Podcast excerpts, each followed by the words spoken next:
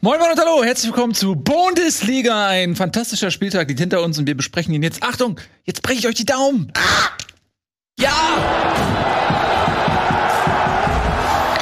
Wenn man so stark ist wie ich, dann hat man auch eine große Verantwortung und Wer will hier schon die Daumen seiner Freunde brechen? Ich möchte es nicht. Ich habe schon die Herzen der Zuschauerinnen und Zuschauer brechen müssen, indem ich jetzt gesagt haben werde, dass Tobias Escher heute nicht dabei ist. Zeitlich leicht verwirrend. Aber die Wahrheit bleibt, Tobias kann heute nicht dabei sein. Wir wünschen alles Gute nach Hause, nach Beverly Hills, wo er wohnt. In seinem Ist er noch in unserer Zeitzone jetzt eigentlich? Nicht mehr, ne? Beverly Hills? Nee, Tobias, der wohnt nicht mehr in unserer Zeitzone, nee, oder? Nee, nee. Ja. Der, wohnt, der kommt immer rüber gejettet. Ja. Ähm, für die Sendung. Prost, was trinkst so, du? Ich muss ein bisschen Tee trinken, ich habe eine harte Nacht hinter mir, genau. Ja. Ich muss ein bisschen.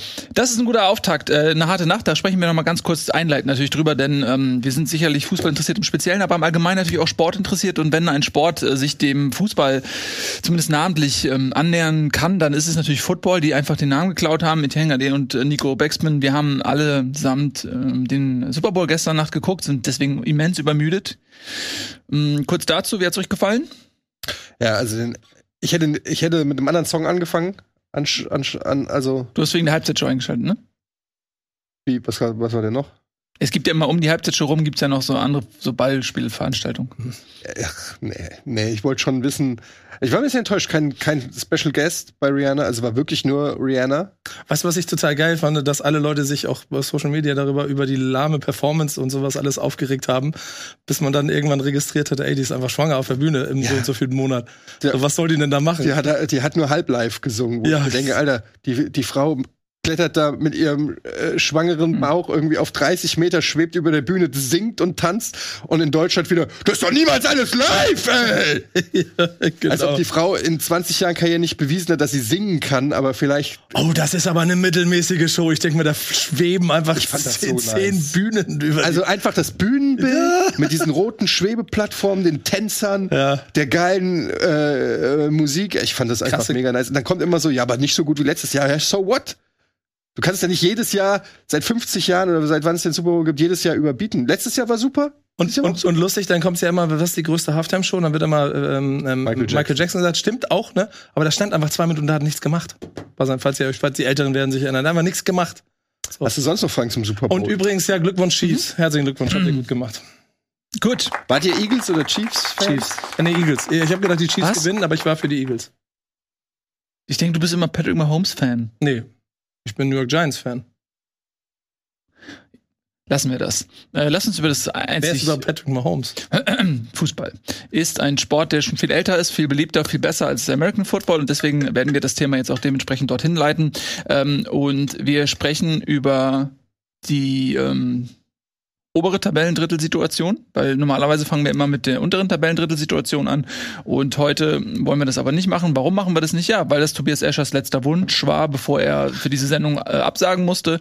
Und wer sind wir, dass wir Tobias Escher den allerletzten Wunsch ähm, verweigern wollen? Deswegen sprechen wir natürlich erstmal heute ausnahmsweise mal über Bayern München. Bayern? Ja, okay, nehmen wir Bayern München. Hätte auch BVB sein können. Nehmen wir Bayern München. Die haben in der Generalprobe ähm, vor dem Champions League Achtelfinale gegen Paris Saint-Germain gegen äh, VfL Bochum gespielt. Zu Hause haben sie das getan, 3 zu 0 gewonnen und ähm, das wirkte souverän und das wirkte aber auch so ein bisschen wie eine Mannschaft, die weiß, dass sie äh, unter der Woche noch ein Spiel hat, was vielleicht ein bisschen wichtiger ist.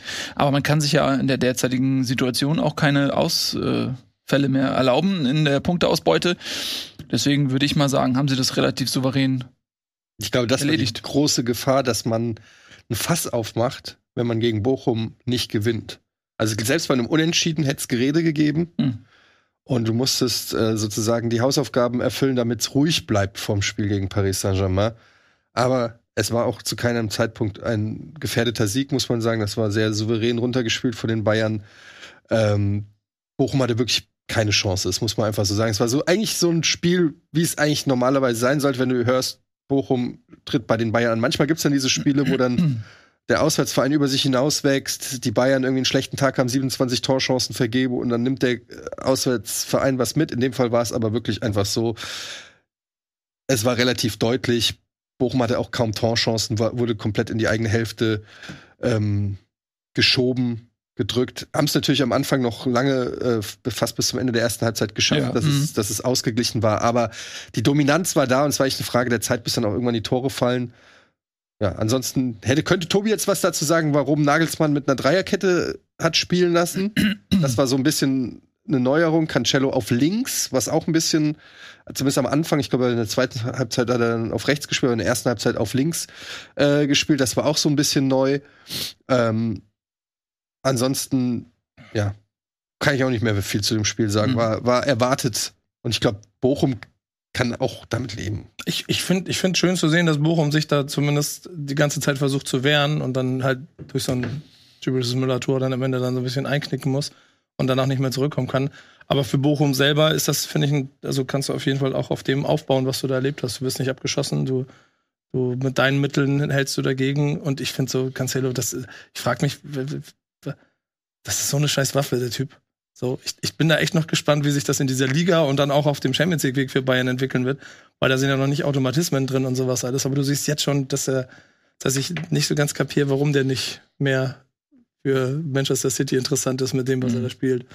Weil äh, das ist ja, das sind ja einfach 20 Scorer-Punkte in der Rückserie noch gefühlt für mich. Ja, ist wahrscheinlich weniger die sportliche Tauglichkeit als vielleicht andere Dinge, die ja, dazu geführt haben, dass Manchester City ihn dann auch ähm, hat gehen lassen. Äh, für Bayern ist es natürlich ein Glücksfall, weil die auch gerade natürlich in der Abwehr Ausfälle haben mit Hernandez zum Beispiel. Pavard war auch lange Zeit unklar, wie das mit dem weitergeht. Der war, soll wohl wechselwillig sein. Und dann hast du dich auf Außen wirklich ähm, hervorragend verstärkt. Er hat natürlich auch seine Stärken, glaube ich, auch eher eine Offensive. Vielleicht ist das in so einer Dreierkette dann auch gar nicht so schlecht, wenn er dann ähm, so ein bisschen offensiver auch spielen kann. Ähm, aber in jedem Fall, ja, mal wieder was ausprobiert. Gegen den Bochum konnte man sich das vielleicht erlauben. Ich weiß auch nicht, was das vielleicht für die Champions League bedeutet. Also es würde mich schon ein bisschen verwundern, wenn man jetzt, wenn er jetzt wirklich gesagt hätte, okay, gegen Bochum spielen wir mal die Dreierkette einfach, weil das die bessere Variante gegen diesen Gegner ist, sondern ich kann mir eher vorstellen, dass er da auch versucht hat, das mal einzuspielen gegen eine Mannschaft, von der er vielleicht glaubt, okay, da, im Zweifel korrigiere ich es zur Halbzeit oder so. Aber ähm, vielleicht hat er da noch andere Pläne mit und vielleicht auch gegen Gegner, die ein anderes Kaliber haben. Aber mit Choupo-Moting, Müller, Cancelo, Musiala, Sané und Gnabry startest du doch nicht gegen Manchester, äh, gegen Paris Saint-Germain. Dann wirst du hinten überrannt. Nö, wieso, aber wie kommst du jetzt auf die Namen? Ich möchte mir die Aufstellung vom Wochenende angucke. Mit, mit wem würdest du nicht starten? Mit Gnabry, Sané, Musiala, Cancelo, so, okay. Müller und Choupo-Moting. Okay, jetzt verstehe ich, was du meinst. Das ist die komplette Offensivreise gewesen. Dahinter gab es noch Goretzka und dann drei Innenverteidiger. Ja gut, Kimmich war gelb gesperrt, muss, äh, gelb-rot gesperrt, muss man dazu sagen. Nee, ich meine nur, ich meine von, von der offensiven ja. Ausrichtung, wenn du das so spielst und jetzt steht auf einmal Mbappé doch wieder im Kader bei PSG, das, das brauchst du auf jeden ja, Fall mehr. Viererkette spielen. Ja, glaube ich auch. Denke ich auch. Also äh, ich denke auch, Coman wird ähm, Spielen wurde geschont. Ja. Seiner Geschwindigkeit auch. Kimmich kommt natürlich zurück und dann, äh, klar, wird es da ein bisschen defensiveres Potenzial vielleicht auch noch geben bei den Bayern. Ja, jedenfalls ähm, sehe ich das auch so wie du. Bochum, die einzige Chance, die man so sieht, ist vielleicht, wenn die mit ihren schnellen Leuten, Antwi Ajay, ähm, vielleicht dann da noch mal irgendwie bei einem Konter oder so ne, gegnerische Abwehr ein bisschen überlaufen können oder so. Aber das ist in dem Fall auch nicht passiert. Und ähm, ja, für die Bayern am Ende ein souveräner Pflichtsieg und Bochum hat sich nicht abschießen lassen. Was auch immer komisch klingt, wenn man sagt, damit bin ich dann zufrieden, aber so ist das manchmal. Ne? Ähm, ist ja auch mal die Frage des Timings. Wann musst du in München ran? Ne? Wie, wie viel Biss haben sie dann? Und von einem Achtelfinalspiel gegen PSG ist es vielleicht auch ein ganz günstiger Zeitpunkt. Ja. Man muss sagen, das 1-0, das kann man noch mal so ein bisschen rauskämmen. Mhm. Natürlich, ich glaube, Janko war es von Bochum, der quasi auflegt für Müller. Ist letzter Mann, will eigentlich zum Torwart spielen. Müller lauert und kriegt den perfekten Pass von Janko in, in den Lauf und ähm, ja, macht das Ding dann rein. Es war sehr unglücklich, weil wenn, dann hätten sie vielleicht das 0-0 über die Zeit gerettet, also über die erste Halbzeit und mhm. dann wäre vielleicht auch so ein bisschen der Druck auf den Bayern noch höher geworden, dass, dass die so sagen, ey, nicht schon wieder unentschieden, die verteidigen das hier gut weg, mhm. äh, werden noch mal irgendwie angefeuert, Leute noch 45 Minuten dagegenhalten. Aber so steht es dann kurz vor Pause 1-0 und dann das Spiel den Bayern natürlich in die Karten. Da haben sie noch einen Elfmeter gekriegt, den Napri, glaube ich, geschossen hat, ne?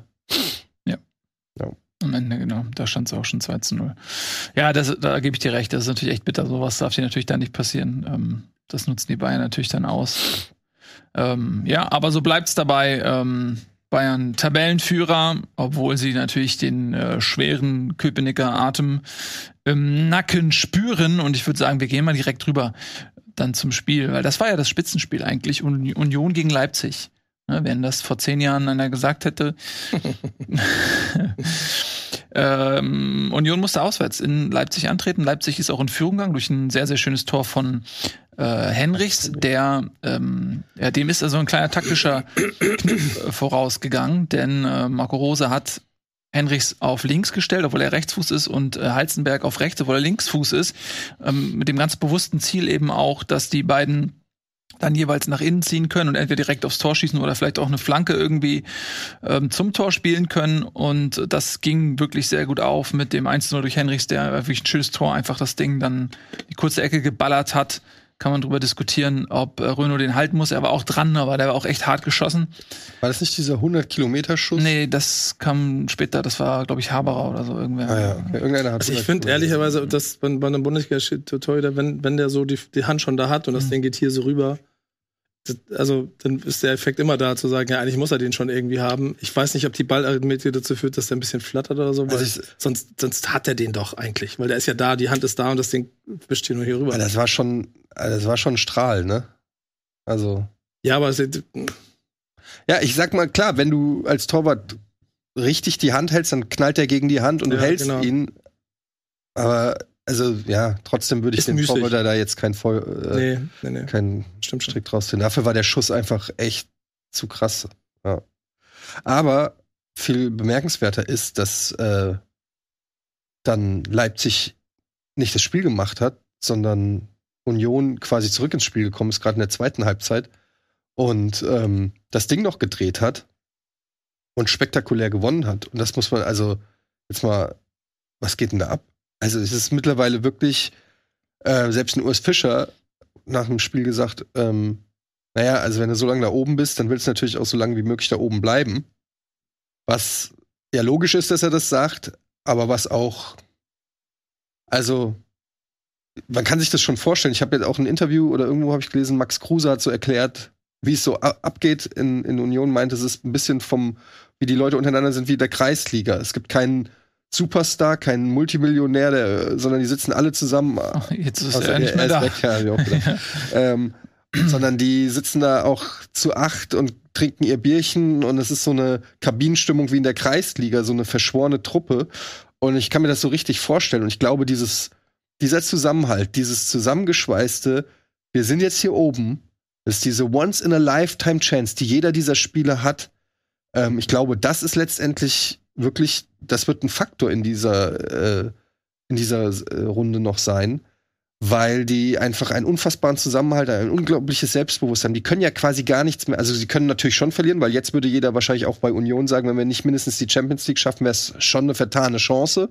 Mm, ja. Nicht, dass das, dass das vor der Saison wäre das natürlich keine Pflicht gewesen, aber wenn du 20 oder 21 Spieltage auf Platz 2 bist, dann willst du natürlich am Ende auch mindestens unter den Top 4 sein. Sechs Punkte Vorsprung auf Platz 5, ne? Also das so langsam aber, das an. Aber man muss auch einfach mal sagen, die sind ja auch nicht zu Unrecht da. Die schummeln sich ja nicht von Spiel zu Spiel oder lacken sich dahin oder haben irgendwie Schiri-Glück oder so, sondern die, die sind einfach gut. Die sind einfach unfassbar schwer in der Art und Weise, wie sie Fußball spielen, zu besiegen.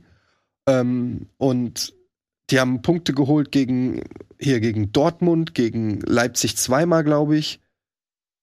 Also gegen Bayern haben sie unentschieden gespielt.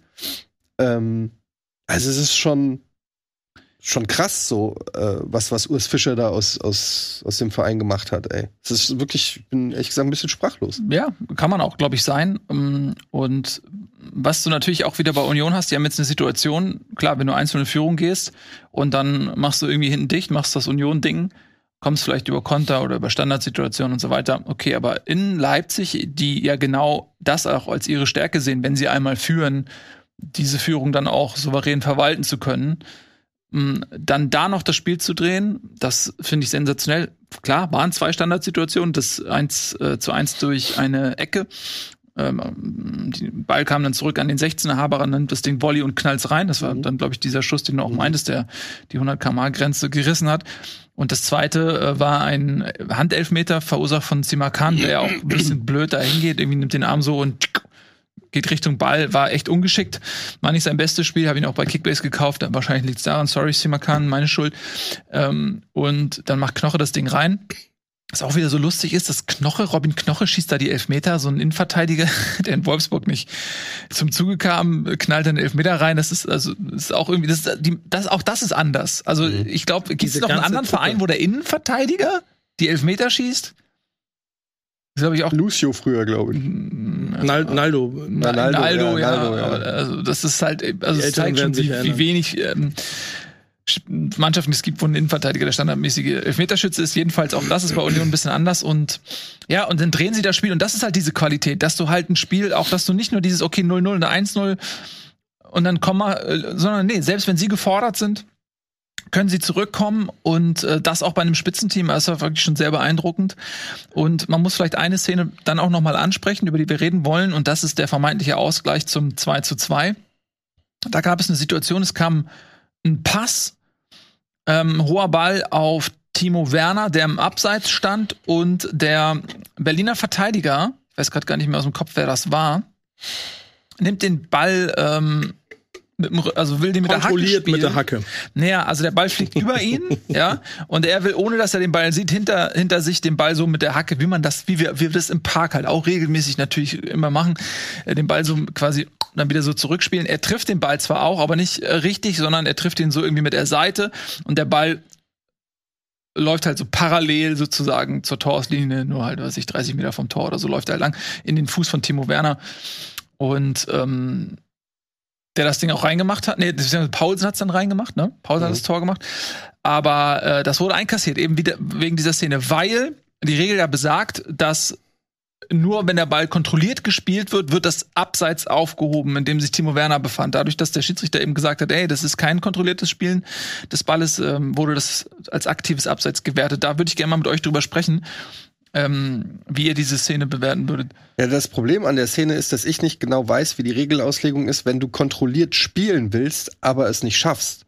Weil er wollte kontrolliert spielen, das steht für mich außer Frage. Da bin ich bei äh, auch Marco Rose, der nach dem Spiel gesagt hat, ey, das ist ein Move, der nicht irgendwie unkontrolliert ist, sondern der ähm, ähnlich wie ein Fallrückzieher ist auch ein, das wäre ja dann auch unkontrolliert. Also ne, es ist sicherlich artistisch oder ein bisschen äh, getrickst, aber das war ganz klar gewollt, den Ball hinten, wenn es wenn es klappt, sagt jeder, was für ein geiler Techniker so ungefähr, ja. Ah, also gewollt war es kontrolliert, aber es war nicht kontrolliert, weil er ja den Ball nicht richtig getroffen hat und der Ball deshalb ähm, auch überhaupt erst zu, zu Werner kommt. Und deshalb weiß ich nicht, wie die Regelauslegung ist, wenn du etwas kontrolliert machen willst, aber es ist nicht wirklich, du hast, er hat ja nicht wirklich die Kontrolle über den Ball, sonst hätte wäre der Ball da nicht gelandet. Da weiß ich einfach nicht, da muss es ja eine klare Regelauslegung geben, eigentlich, äh, womit man das dann entscheiden mhm. kann. Dann darf es da eigentlich gar keinen Streit geben. Aber ich weiß es tatsächlich. Ja, ich weiß, was du meinst. Er versucht ihn, aber das ist, das ist halt, weil die, die Aktion ist ja eigentlich auch so hoch risikobehaftet, dass man gar nicht davon ausgehen kann, dass es immer klappt. Hm. So, das heißt, der, der, gewisses Fehlerpotenzial ist in der Aktion ja schon verankert. Ja. Wenn das so einfach wäre, wird ja jeder machen, so ungefähr. Ich bin nicht so bei Marco Rose, dass ich sagen würde, ja, okay, meine Jungs machen das im Training ständig, weil okay, das kann sein, dass sie es im Training ständig machen, wenn sie so rumschnicken und so weiter, okay, aber das ist eben keine Wettkampfsituation und ähm, da gibt's keine Gegenspieler, das ist was anderes. Ähm, und was mich ein bisschen erstaunt hat, ist, ich glaube, die Aktion war gar nicht nötig, weil dahinter ja noch ein Spieler stand hm. von Union. Also diese, diese also wenn du sagst, okay, ich muss das jetzt so machen, weil ich komme auch anders nicht an den Ball und hinter mir lauert Timo Werner und wenn ich den jetzt nicht irgendwie treffe, dann ist er durch. So, dann finde ich, musst du abseits auch geben, weil quasi die Positionierung des Stürmers, äh, Timo Werner in dem Fall, hat den äh, Union-Abwehrspieler so unter Druck gesetzt, dass er zu dieser Hochrisikoaktion greifen musste, um zu verändern, dass er allein aufs Tor läuft. So, und wenn du dann nur mit so einer Hochrisikoaktion den Alleingang verhindern kannst, dann finde ich, muss man das auch als Abseits werten, weil er nimmt ja quasi in Kauf, dass er ihn nicht richtig treffen kann. Er wird ja dazu gezwungen, den so zu spielen. Das kann ihn ja einfach durchlassen. So. Ähm, aber dadurch, dass dann auch irgendwie dahinter noch ein Unionsspieler stand, der den Ball, glaube ich, hätte, also vielleicht habe ich das perspektivisch auch falsch in Erinnerung, aber ich meine, da stand noch einer, der den Ball hätte besser spielen können, kontrollierter auch spielen können. Deswegen ist das tatsächlich eine total verzwickte Situation. Und ich kann Marco Rose verstehen, dass er sagt, es kann doch nicht sein. Ich kann aber auch verstehen, weshalb der Schiedsrichter das abpfeift, weil es ist, das ist einfach auch kein, das ist, der spielt ja nicht kontrolliert, der sieht ja den Ball nicht mal. So. Ja, ich finde aber, also der Schiri hat ja gesagt, du kannst, du kannst niemals einen Ball kontrolliert spielen, den du nicht siehst. Finde ich eine komische Aussage. Frag mal Messi oder frag mal Neymar. Also, das, das ja, ist ja so ein bisschen das, was Marco Rose sagt. Also, kannst du wirklich einen Ball nicht kontrolliert spielen, nur weil du ihn nicht siehst? Das wäre eine, ist eine sehr pauschale Aussage. Und ich glaube, darauf zielt auch so Marco Rose, der sagt, ey, das sind Profis, die ihr ganzes Leben lang tricksen, schnicksen, machen. Sehr wohl können die auch mal hinterm Rücken irgendwie was machen. Äh, sehen wir ja auch oft genug in, in den Ligen dieser Welt. Das ist ja auch das Schöne. Also, das ist für mich als Argument, finde ich, ein bisschen zu wenig zu sagen, das klappt generell nicht in der einzelnen Situation hat es nicht geklappt, das stimmt. Das war kein kontrollierter, kontrollierter Rückspiel. Wenn der Schiri sagt, ja, also er wollte ihn kontrolliert spielen, aber es hat nicht geklappt. Es war kein kontrolliertes, äh, er hatte nie zu keinem Zeitpunkt wirklich Kontrolle über den Ball, weil es halt auch super schwer ist oder wie auch immer. Aber äh, wenn er den jetzt richtig elegant so runtergeholt hätte, noch nicht mal weggeschossen, sondern so einfach hinten mit der Hacke runtergeholt und nach vorne geholt hätte, hätte jeder gesagt, was für eine Technik. Was für, was für eine tolle Technik dann wäre es kontrolliert gewesen. So war es einfach nur den Ball hinge den Fuß hingehalten, abgeknallt. Aber da finde ich das, was du ganz am Anfang sagst, ja das Entscheidende an der Grunddiskussion. Und da gibt es zwei Meinungen jetzt und so. Aber wann ist das kontrolliert und wann ist das nicht kontrolliert? Ja, wenn der Ball da landet, wo du es dir vorstellst, ist es kontrolliert, oder? Würde ich jetzt als Definition sagen.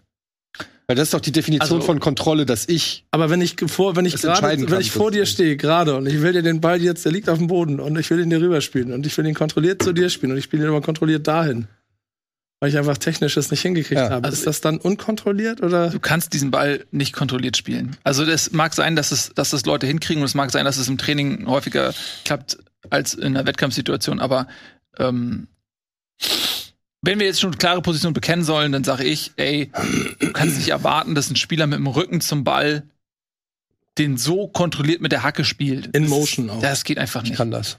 Ja, sorry, äh, ich weiß, aber du, du bist auch von einem anderen Karriere Planeten. ist ja leider jetzt vorbei. So, leider musstest du vor anderthalb Jahren aufgrund deiner Leistungszerrung deine Karriere Leistungszerrung. temporär beenden. Eine Zerrung in der Leistung. Ja. Ähm, können wir irgendwann auch nochmal drüber sprechen. Machen wir nochmal ein Special. Ja. Aber also ich bin der Meinung, es ist vertretbar, dass, dass man das Abseits dann gibt. Es ist durchaus vertretbar. Es ist aber auch, ich finde es aber auch nachvollziehbar, dass Marco Rose ein bisschen pisst ist. Wie auch immer, am Ende hat Union gewonnen. Auswärts bei Leipzig, und das ist eigentlich das Spektakel, weil Leipzig dadurch jetzt erstmal gebremst wurde in äh, der, ja doch, äh, in der Euphorie. Gut, die haben jetzt in Köln nur unentschieden gespielt, aber davor drei Siege, äh, unentschieden gegen die Bayern, also hatten schon so ein bisschen Lauf, sind eigentlich auch gut in die Rückrunde gestartet und dann einfach mal ausgebremst von, von Union. Und das war, wie gesagt, das war jetzt kein Sieg bei Union. Das war eher sowas, wo man dann, wo wir wahrscheinlich im Vorfeld auch in einer der Sendungen gesagt haben, da wird man sehen, ob Union sich da oben halten kann oder so. Ja, können sie. Können sie halt einfach. Haben einfach mal, haben einfach mal abgewehrt. Und jetzt zeige ich euch mal hier bei Kicker gibt's ja immer dieses, die letzten zehn Spiele. Ist ja einfach alles grün bei Union. Es ist ja einfach fucking alles grün. So, das muss man einfach mal sagen. Die sind, also, und dann Was geht ab? Was macht dieser Urs Fischer? Ja, und dann würde ich gerne mal die, die, die Kaderliste, ist ja so eine Aufstellung, einfach nochmal in die Kamera halten, wo ich, und das kannst du jede Woche machen, jede so, und natürlich werden die alle super, aber so, ich sitze auf dem Tobias Escher Platz, der mir dann jetzt erklärt, warum Geiselmann an der und der Stelle eine hervorragende Saison spielt und deshalb jetzt vollkommen offensichtlich ein super Fußballer, Gieselmann einfach ein super Fußballer ist und warum Roussillon ein hervorragendes Element für das System Union Berlin ist und deshalb jetzt garantiert die Rückrunde super spielen wird. In Wolfsburg hat den keinen Schwanz mehr interessiert. Da wollte ihn keiner mehr haben. Und das, diese Liste ist bei Union Berlin in den letzten vier Jahren, das sind 20 Namen. So, da sind dann auch auf einmal wieder Kandidaten aufgetaucht, äh, aus, aus, auch aus meiner Werder Bremen Sicht und so, wo ich gedacht habe, die haben bei uns nichts und dann auf einmal spielt der Stamm bei Union Berlin. Vielleicht auch nur über eine Epoche und dann verschwindet er wieder oder so. Aber die kriegen das dahin immer, die, die, diese Runde der Namenlosen Jahr für Jahr zu bauen. Ja. Nicht nur das, die müssen ja auch ständig Spieler abgeben. Jetzt ja, das haben sie im Winter ja. Ryerson oder Riason. Ja. Ne? Da war, Dann hatten wir diese Posse um Isco. Ja. Ja, ich glaube, die haben es einfach geschafft, dass sie ein System gefunden haben, was größer ist als ähm, Einzelteile. Jeder ist ersetzbar in diesem System. Es gibt nicht die Stars, es gibt nicht, oh, der ist ausgefallen. Mhm. Ähm, und die haben es eben auch geschafft, dass jeder, der dort in dieses Kollektiv reinkommt, sich eben jenem unterordnet und nicht das Gefühl hat, er ist größer als das Ganze. Die eine Ausnahme war äh, vielleicht Kruse, so, das ist das Einzige, wo du sagst, okay, der ist wirklich herausgestochen. Ähm, aber ansonsten, ja, ist das einfach eine Truppe, die genau, die auch vielleicht so eine gewisse Bescheidenheit mitbringt, eine gewisse Demut und aber auch, ähm, ja, quasi die sich, sich diesem, Leitstrahl ähm, quasi anpasst mhm. und nicht aus der Reihe tanzt. So. Und das ist einfach, wenn du dir diese Mannschaft anguckst, ähm, da, also das sind alles einfach glaube ich, richtig unangenehme Spieler auch einfach so, so, die, die, sind einfach unangenehm zu spielen. Auch so ein Behrens da vorne drin. Das ist einfach so eine Kante. Und er kommt aus der zweiten Liga und vielleicht ist Union der einzige Verein, wo er Stammspieler ist. Oder vielleicht noch Bochum irgendwie so, so äh, als Hofmann-Alternative mhm. oder sowas, ja. Aber ähm, ja, ich finde es einfach faszinierend, was die da für ein, ein Kollektiv geschaffen haben, was wirklich austauschbar ist und was einfach äh, eine Identität darstellt. Also man ist ja auch immer, wir haben immer darüber gesprochen, was ist die Identität Herthas oder sowas, ne? Also, wofür steht der Verein? Und Union hat das so krass geschafft, sich ein Profil herauszuarbeiten. Ähm, das ist das ist unheimlich. Das erinnert mich, es ist ein bisschen Moneyball-mäßig einfach so. Die haben mhm. ein klares Profil an Spielern, die sie sich holen die irgendwie ein paar Attribute mitbringen müssen und die, das fügt sich ein, das ist einfach Wahnsinn. Also ich ähm, äh, fiebere äh, mittlerweile wirklich mit mit Union und ähm, ich äh, wahrscheinlich wird es kein Leicester geben oder so. Aber äh, wenn ja, das wäre für mich die, das wäre das also Selbst wenn die nur in Anführungsstrichen Champions League spielen, ja. wäre das schon eine absolute Sensation. Und ehrlich gesagt gönne ich denen das auch. Auf jeden Fall äh, mehr als Leipzig. Und ähm, ich muss sagen, ich, irgendwie habe ich das Gefühl, dass es ganz gut ist, dass diese Isco-Nummer nicht geklappt hat. Weil, also weiß man, kann man jetzt eh, ist rein theoretisch, aber irgendwie, wir haben ja gerade über diesen verschworenen Haufen, es gibt keinen Millionär, keinen Superstar und so. Und dann denke ich mir, never change a running system. Es funktioniert so, wie es ist, aus welchen Gründen auch immer. Und man muss auch wirklich nochmal Urs Fischer loben, der irgendwie nie im Rampenlicht steht. Seine erste Station in Deutschland. Und er hat, äh, was der aus Union gemacht hat, ist sensationell, aber irgendwie ist er so in der Bundesliga so eher so einer der Trainer, die so selten habe ich das Gefühl, erwähnt werden. Ich von mir persönlich auch, ich kann ihn auch nicht so richtig einschätzen, was da seine Spielweise ist. Und er ist auch sicherlich keiner der großen Worte äh, oder so, eher so ein, so ein stillerer Vertreter seiner Zunft. Aber was der aus Union geformt hat, ist äh, wirklich aller Ehren wert. Und die nächsten Spiele, Schalke und dann Topspiel in München. Erster gegen Zweiten dann. Also ja, ich weiß gar nicht, ist das ähm, Dazwischen sind die Spiele gegen Ajax Amsterdam. Ich wollte gerade sagen, ist das, das ist auch nach dem Champions League-Spiel, ne? Beide. sind die Bayern auch äh, gegen PSG. Ich weiß, ist das direkt danach? Die Woche, ja, ne? Äh, ja, aber also äh, Union spielt ja auch international. Ja, ja, ich weiß, ja. genau, aber ja.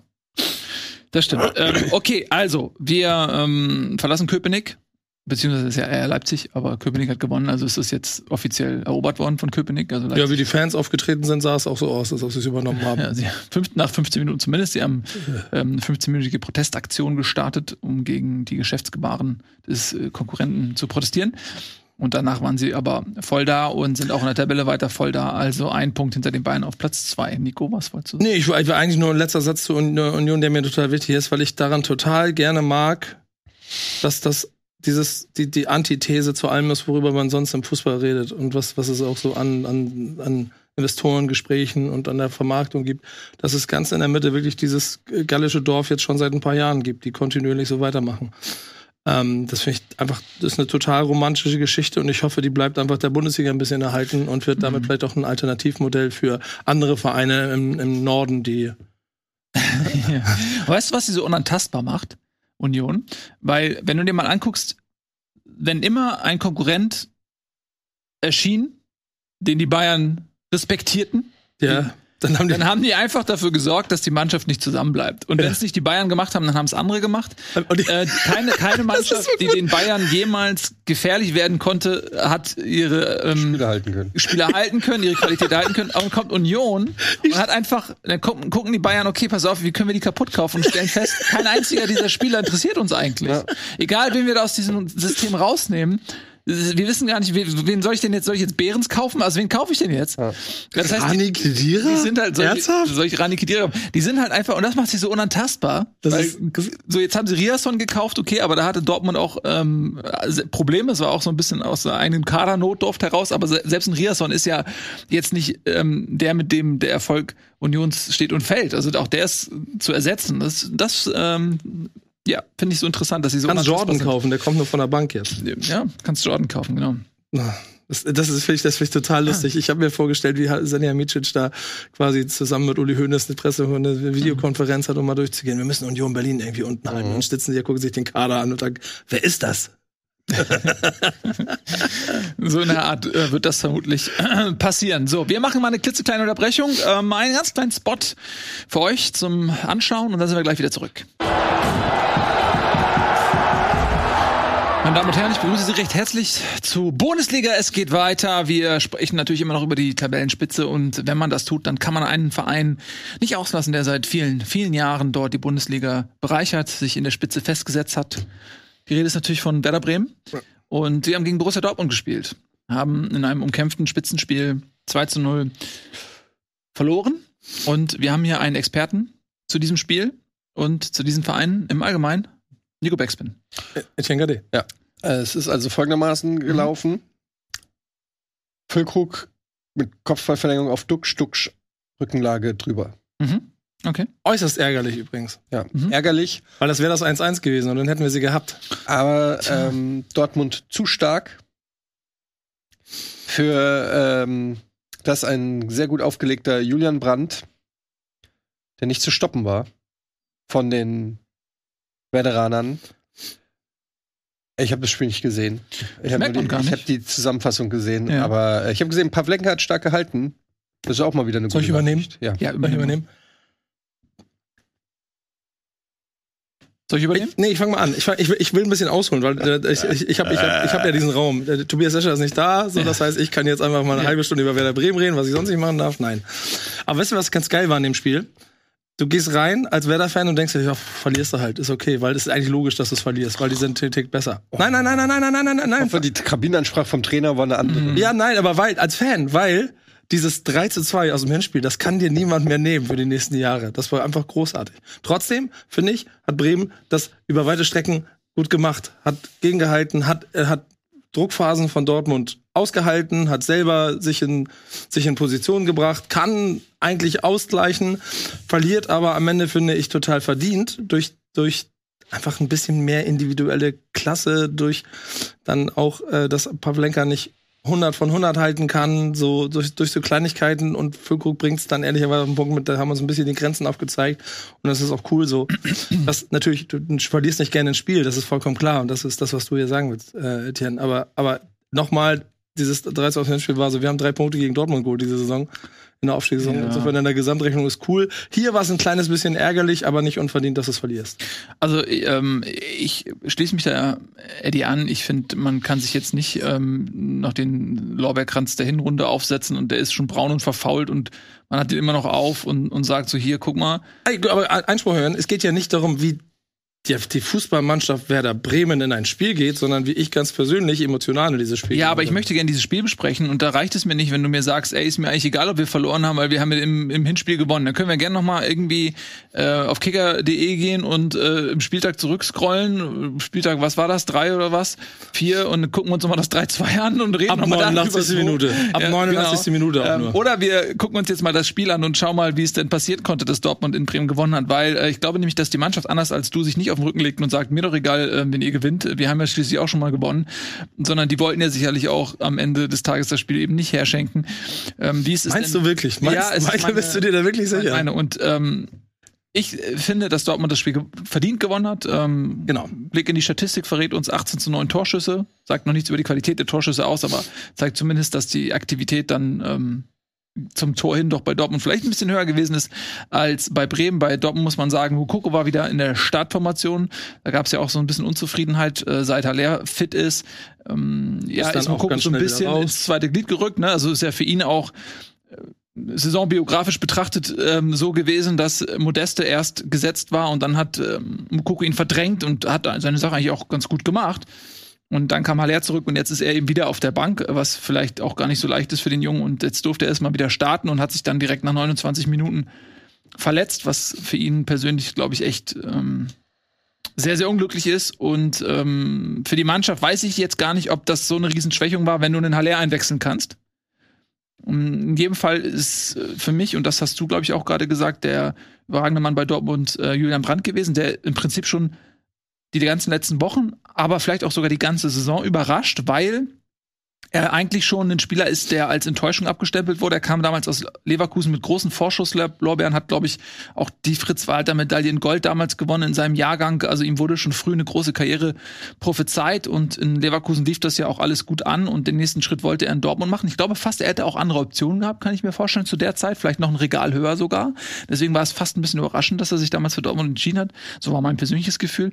Und äh, hat aber in Dortmund nie wirklich überzeugen können. War nie wirklich unangefochten gesetzt, war sehr fehleranfällig, hat ein sehr risikobehaftetes Spiel. Und jetzt ist im Prinzip kurz vor Vertragsende das erste Jahr, wo man denkt, wow, der ist wirklich eine Säule, der ist da wirklich angekommen. Und nicht nur das äh, 2 zu 0, was er geschossen hat, was ja einfach auch äh, echt stark gemacht war von ihm. Ähm, Im ganzen Spiel im Prinzip hat er ja, hat er einfach eine gute Leistung gebracht. Und das ist eine sehr, eine sehr schöne Entwicklung für ihn. Ja, ich glaube, also ich stecke nicht so tief drin, aber ich mochte Julian Brandt eigentlich schon immer als Spieler, auch schon als er als, äh, in, in Leverkusen gespielt hat.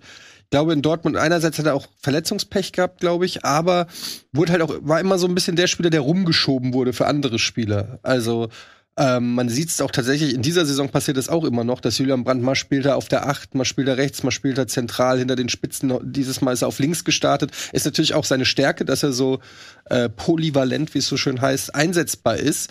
Aber ähm, ich glaube, er fühlt sich in der Offensive deutlich wohler, wenn er nicht so viel Defensivaufgaben machen muss. Da kann er seine Kreativität ähm, und seine Dribbelstärke, auch sein Auge für den Mitspieler kann er da besser einbringen. Aber er ist einfach in guter Form. Das muss man einfach sagen. Er ist wirklich in guter Form und äh, Terzic lässt ihn auch spielen. Er ist eigentlich einer der wenigen, die momentan die ganze Zeit gesetzt sind, außer, ja gut, Bellingham natürlich noch. Ähm, ein weiterer Spieler, äh, bei dem das ähnlich so ein bisschen ist, ist auch Emre Can, der auch äh, seit ja, der Rückrunde mindestens gesetzt ist. Dahut sogar teilweise aus dem Kader verdrängt. Das hätte man auch nicht gedacht. Man hatte das Gefühl, so die suchen schon im Winter, suchen sie eigentlich schon einen Abnehmer. Wenn da jemand gefragt hätte, angeklopft hätte für Emre Can, hätte ich mir vorstellen können, dass der auch wechselt, so, weil das lief die letzten anderthalb Jahre nicht blendend für ihn, aber hat sich jetzt da durchgesetzt und war auch in diesem Spiel wieder, finde ich, äh, sehr stark. Und äh, spricht aber eben dann auch für den Kader. Also ich meine, Mukoko hat sich jetzt verletzt, aber äh, dann wechseln die halt in der 30 Minuten Aller ein und dann immer noch Modest auf der Bank sitzen und ähm, noch von den kleinen wuseligen Spielern wie Adeyemi oder Malen oder so rede ich jetzt mal gar nicht, sondern nur so ne, klassische Stürmer. Also ist schon, habe ich auch schon mal gesagt, also ich finde die Bank vom, vom BVB überragend besetzt, wenn alle fit sind. Ähm, das sagt ja auch schon was aus, wenn Spieler wie Dahut, der wahrscheinlich 80 Prozent der Bundesliga-Vereine verstärken würde. Ähm, ich würde ihn nehmen bei der Eintracht, ganz ehrlich, Grüße gehen raus. Ähm, wenn der einfach noch teilweise nicht mal im Kader landet beim BVB. Und wir bashen immer den BVB, weil sie nicht konstant sind und so weiter, habe ich ja auch schon mal gesagt. Aber wenn wir auf die Tabelle gucken, drei Punkte hinter den Bayern. Ähm, die sind nicht so im Fokus wie Union, weil die Story bei Union natürlich die spektakulärere ist. Bei Dortmund erwartet man ja eigentlich, dass sie äh, der Verfolger sind. Aber naja, also man kann ja Dortmund hier, wenn man auf die Tabelle guckt, auch nicht aus dem Titelrennen rausrechnen, sondern das ist lange nicht so spannend gewesen. Ähm, und ich finde es erstmal äh, bemerkenswert, weil das irgendwie auch in meinem eigenen Mindset ist, es ist der BVB gar nicht dass der gar nicht so eine geile Megasaison spielt. Und am Ende, stellt euch vor, die werden, die werden deutscher Meister und keiner merkt's. Ja, also das ist doch super. Wir haben zum ersten Mal zumindest Stand jetzt ein Titelrennen, welches den Namen auch verdient, weil Union und Dortmund ähm, innerhalb einer drei Punkte Differenz liegen. Was äh, kann natürlich jeden Spieltag wieder anders sein. Ich weiß auch, es ist nicht lange her, da war Dortmund irgendwie Fünfter oder sowas. Ja, jetzt sind sie Zweiter, also das kann sich auch relativ schnell bewegen. Ähm, aber ich bin auch bei dir, das ist nämlich genau das, äh, was immer wieder auch gesagt wurde, dass sie gegen die kleineren Gegner, die sich dann oft hinten reinstellen und sagen, ja, hier Dortmund, hier ist der Ball, mach mal, sich sehr, sehr schwer get getan haben, dort Lücken zu finden und ähm, sind dann in Konter gelaufen, haben oft unentschieden gespielt. Jetzt haben sie eigentlich, ich glaube, es ist ein Unentschieden in der Saison. Entweder sie verlieren oder sie gewinnen. So, das ist natürlich jetzt für die Punkteausbeute nicht das Schlechteste, weil du beim Sieg drei Punkte kriegst. Äh, aber das ist so ein bisschen anders. Also zumindest in den letzten Wochen, auch wenn es oftmals, oder also jetzt nicht immer super souverän war, aber ähm, jedenfalls holen sie diese Punkte und das ähm, lässt aufhorchen, sie müssen natürlich nur noch gegen diese großen Gegner auch gewinnen. Also das, was Union nämlich schafft, mal in Leipzig zu gewinnen und so weiter, das müssen sie natürlich dann auch noch machen. Und dann ist absolut mit Dortmund zu rechnen. Dann sind sie aber natürlich immer noch auf die Gnade der Bayern angewiesen, weil, seien wir ehrlich, die Qualität individuell und Ähm, in der Breite vermutlich auch ist bei Bayern mit, Abstand die höchste. Ähm, aber wenn sie dann mal schwächeln, dann kann Dortmund da sein und ähm, was man auch mal sagen muss, was die Verletzten angeht, äh, Reus ist jetzt äh, zurück, aber auch zum Beispiel Bino Gittens, der immer als, als Joker auch reinkommt und auch immer für Torgefahr sorgt. Ähm, wenn du jetzt zum Beispiel äh, Rainer in dem Fall fand ich, hat überhaupt kein gutes Spiel gemacht. Hat mir gar nicht gut gefallen. Und wenn du dann die Option hast, okay, du bringst einen Bino Gittens für einen Rainer rein und der und der bringt noch mal richtig Schwung und Qualität mit von der Bank. Das ist natürlich dann ein Unterschied, so, mhm. weil du kannst dann auch wenn jemand mal ein schlechtes Spiel hat, du kannst es kompensieren. So, du, ne, du musst den nicht durchspielen lassen oder wechselst jemanden ein, der nicht die Qualität hat. Und deswegen ist es auf jeden Fall wichtig, dass bei Dortmund mal ähm, nicht die halbe Mannschaft verletzt ist. Mhm. Ich finde ganz interessant, dass ihr ja, äh, weil ihr eben gerade auf die Tabelle äh, gezeigt habt, dass die halt schon sechs Spiele verloren haben. Und ja. ähm, das ist auch, glaube ich, der Grund, warum das die Wahrnehmung von Dortmund nicht so ist, wie wir sind im Titelrennen dabei. Sie haben halt sechs Spiele verloren.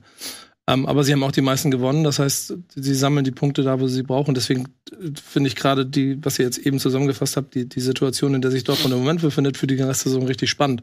Denn dieses Spiel, um jetzt nochmal einen halben ernsten Satz dazu zu sagen, hat halt auch wirklich gezeigt, dass die von einem doch recht ambitionierten Dort äh, Bremen, dass das ja schon auch äh, keine Angst vor irgendjemandem hat, diese Saison offensichtlich, nicht aus der Ruhe haben bringen lassen. Und ich würde sagen, in anderer Konstellation hätte Bremen vielleicht noch mehr rausholen können, aber da war einfach nichts, nichts wirklich zu holen, weil du auch Dortmund äh, angemerkt hast, dass das eine riesen Konstante war, die da auf dem Platz stand die ganze Zeit. Ich hatte die ganze Zeit nicht das Gefühl, dass Bremen die irgendwie aus der Ruhe kriegt, auch wenn es mhm. mal gefährlich oder brenzlig wurde und so. Und ich finde, das ist ein entscheidendes Element, das Dortmund in der Vergangenheit immer wieder gefehlt hat. So, und deswegen fand ich den Auftritt spannend und wer, wer weiß. Also Du sprichst von der Qualität, wenn wir davon sprechen, oder der individuellen Qualität, brauchen wir nicht von Union Berlin zu reden.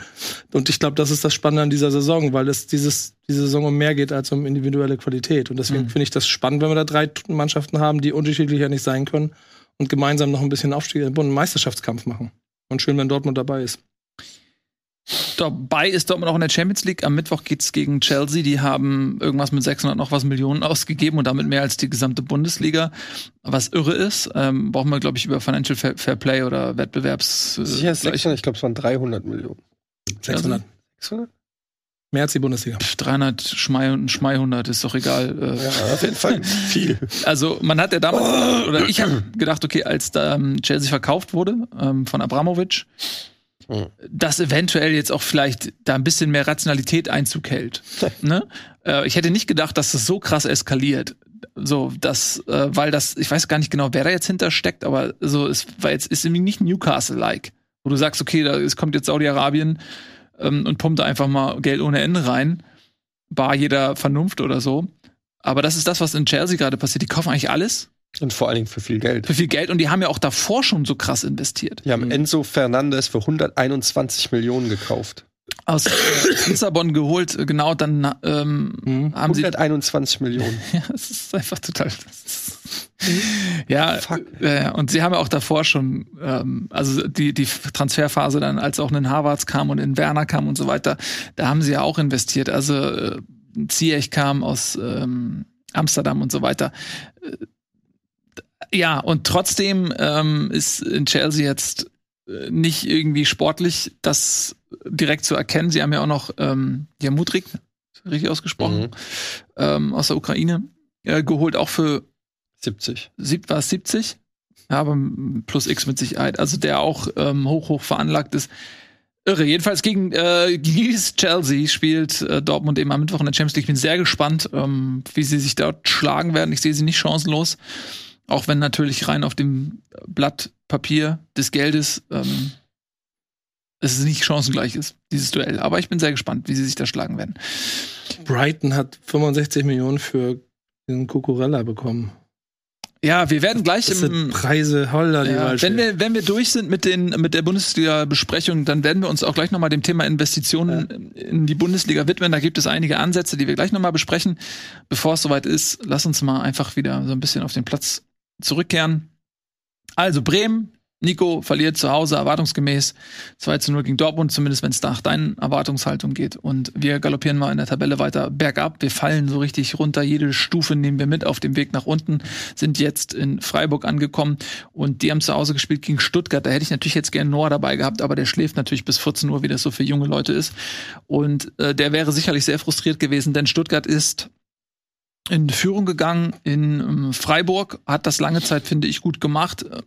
Und dann äh, ging es dann irgendwann ähm, dahin. Wir haben zwar in der 50. Minute dann noch das äh, annullierte Doran-Tor gehabt, was ähm, nochmal Glück gewesen ist für Stuttgart, aber dann gab's den Foul-Elfmeter in der 60. Minute von Sagadu verursacht. Das war auch ein bisschen unglücklich, ein bisschen plump. Mhm. Ähm, den hat Grifo dann reingemacht und dann hatten wir in der 74, 84. Minute ähm, den nächsten Foul-Elfmeter wieder von Grifo verwandelt. Also zwei Elfmeter die am Ende dann zur Niederlage geführt haben. Und äh, als wenn das nicht genug gewesen wäre, gab es dann irgendwann in der 90. Minute oder so noch eine Freistoßsituation, die Sosa an, den, an die Latte knallt. Also das äh, war wirklich ärgerlich auf jeden Fall für Stuttgart.